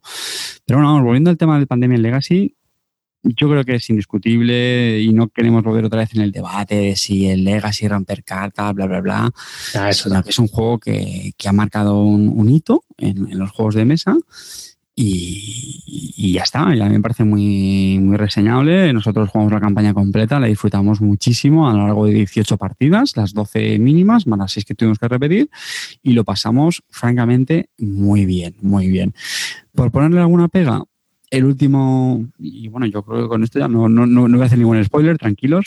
Eh, lo único que el último, la última, el último escenario, perdón, el último mes, diciembre, pues bueno, estaba ya un, poquito por debajo del resto de meses. Creo que hay meses en los que pasan cosas que son muchísimo más divertidas y te dejan ahí con el culo torcido, y otros pues son más bajos. Entonces, bueno, el último, pues la verdad es que por ser el último podía haber sido algo un poco más especial y no era así, ¿no? Era como un poco estaba ya el pescado vendido y fue lo que menos nos gustó. Fue como una especie de, escenario de tránsito. Pero de verdad que nosotros lo hemos disfrutado mucho, mucho, mucho. Y eso que ni somos de cooperativos, Pandemic y juego base tampoco nos llamaba mucho a los cuatro que lo jugamos la campaña. Pero yo lo siento mucho. Muy, muy, muy recomendable si, si os gustan ese tipo de juegos. A, mí hay cosas que me joden y es que hay personajes que a veces los tienes que coger porque los tienes que coger y no hacen nada. No tienes, porque tienes que usar su habilidad especial. ¿Y qué haces con la habilidad especial de este? Vuelvo a usar la habilidad especial de este. y ya está. sí, lo único, bueno, pero en estos juegos también, hombre, lo suyo es que se fomente el, debate entre los jugadores de qué acciones tomar. sí, pero que, vamos, que al final es pandemic, ¿sabes? O sea, que está bien, está molón, es lo de romper cartas, lo de abrir cajitas, a ver qué viene ahora, que no sé qué, la aventura, y mira nuevos personajes, va avanzando en la historia. Eso está muy chulo. Yo creo que eso es algo copiado de los videojuegos. Yo creo que lo han conseguido plenamente el, el de David Oeste eh, ¿no? que vas avanzando en un videojuego y te vas encontrando las cosas de golpe y dices, wow, ¿y esto? Y eso, eso mola mucho. Pero yo creo que, realmente, pues eh, es para mí número uno no es. Creo que es un gran juego. Creo que, eh, como dices tú, ha marcado un hito, pero no sé, tampoco. Por ejemplo, que me estoy acordando ahora que no se me olvide, eh, sabéis que yo soy un amante del juego de cartas Android Runner. Bueno, pues ya la, estela de los Legacy ha llegado hasta aquí, o sea, hasta Fantasy Flight. Eh, creo que era ayer o antes de ayer, había publicado un juego que se llama Terminal Directive y parece ser que es como una campaña eh, Legacy que, expande el core de Android Runner. Así que bueno, ya sabéis que el tema de los Legacy se está extendiendo. Este año, de hecho, en Essen salió eh, Seafall, si mal no recuerdo. Aquí no estaba teniendo mucho. para, aburrir. Sí, no tenía muy buenas críticas. Y, bueno, uno más no recuerdo. Pero yo este, el Risk Legacy, que Legacy, efectivamente. Y ya os digo, yo este de Netrunner lo estoy siguiendo muchísimo porque ya sabéis que es un juego que me encanta y, puede tener muy buena, muy buena pinta. Hmm. yo no sé si tú ya vas a empezar la campaña o. Sí, pero no, no jugamos una partida, no, no, hemos vuelto a jugar. O sea que, si es que la verdad, en el fondo no deja de ser un pandemic, tío, que te quedas un poco. Cartas para acá, cartas para allá, vamos viendo. el pandemic no es un juego que me, que me guste especialmente. Entonces, como mecánica, puede estar muy chulo y cosas que te pueden dejar para el cuerpo torcido, como dices, pero es un pandemic, tío. Es que, ¿qué, ganas te apetece de jugar al pandemic, tío? A mí ninguna. también salió el año pasado el pandemic contagio, ¿no? No sé si lo habréis probado. Todas, esas cosas ni las sigo ni me interesan. Sí, pero es que Pandemic eh, salen para aburrir. Este año también sale el Pandemic Iberia, que también es de Jesús Torres, eh, que le, tiene muy buenas críticas. y, pero vamos, a mí es que la mecánica al final me parece, pues eso, un mueve cartas, voy para acá, voy para allá, voy gastando cartas, como la isla esta que se hundía, la isla prohibida, pero más un poquito más avanzado, pero al final no deja de ser la misma mecánica. ¿no? De voy moviendo para acá, voy moviendo para allá y voy dejando cartas por el camino. En fin, no sé, no está bien, pero que es un combo, tienes que hacer ahí pues una gestión de combo de timing y de gestión de mazo y ya está, tampoco tienes mucho más. El juego está entretenido y me parece bien, pero no es, para mí no es número uno. Luego sí, lo del Legacy mola mucho, pero si se lo pones a otro tipo de juego, yo creo que a lo mejor este de Runner que dices tú, pues a lo mejor a mí me parece más interesante. Lo que pasa es que, bueno, Fantasy Flight Games tampoco es que haga juegos con unas mecánicas que me apasionen. Me parece que lo embrolla todo un poco, ¿no? al final. Pero sí, bueno, Pandemic Legacy partió la pana, ganó el juego del, año en Alemania. Eh, ahora han sacado la, la sesión 2, que no creo que venda ni lo que está seguro, porque ya caerá. Habrá gente. Porque hay mucha gente que se ha decepcionado con la continuidad de la campaña, ¿no? Después, pasando cierto mes, como que decae un poco y había gente que se quejaba de ese tema. Ah, no, no, no había escuchado, no sabía. Sí, sí, no, hay gente que dice que según avanza, pues que va perdiendo fuelle y que la historia pues ya va por otros derroteos y que bueno, que no, que no es como al principio, ¿no? Que vas ahí con la novedad. Y es, de eso se quejaban, pero bueno, yo creo que es un gran juego, creo que es un estupendísimo juego incluso para gente que no jugona, porque te lo pasas muy bien. ¿eh? La mecánica es muy sencilla y yo creo que es un juego para iniciar a gente, tiene, puede ser muy chulo, ¿eh? Sí, ahí en plan evangelizador. A mí me parece. Y además, para, para una pareja que puede jueguen cada uno con dos roles o, uno cada uno, está muy bien también, ¿eh? Para jugar así juntos y ir descubriendo el juego. Yo creo que mola, no sé. la parte del metajuego de descubrirlo es, es también muy entretenida. Y bueno, yo creo que hasta aquí, ¿no? Sí. Sí. Nos ha faltado Calvo con su top se nos ha podido, se nos ha caído por el camino con esa conexión que tenía Guarra. No sabemos si es el ordenador, el cable o, la fibra. Formas, yo tengo fibra y hoy no funcionaba bien el tema de internet. No sé qué hoy nos ha pillado el YouTube por el camino. A veces nos ha pasado, ah, incluso hay veces que hemos tenido que parar la, lo que es la, el, YouTube y grabar sin YouTube. tenemos episodios que no tenemos publicados por eso en YouTube porque falló el, el propio YouTube. Curioso. Así que bueno, pues yo creo que hasta aquí este programa de Bislúdica que nos hemos alargado hablando de juegos, hemos Ha puesto a parir 300 o 400 juegos, los demás hemos hablado más de dos o tres. Medianía.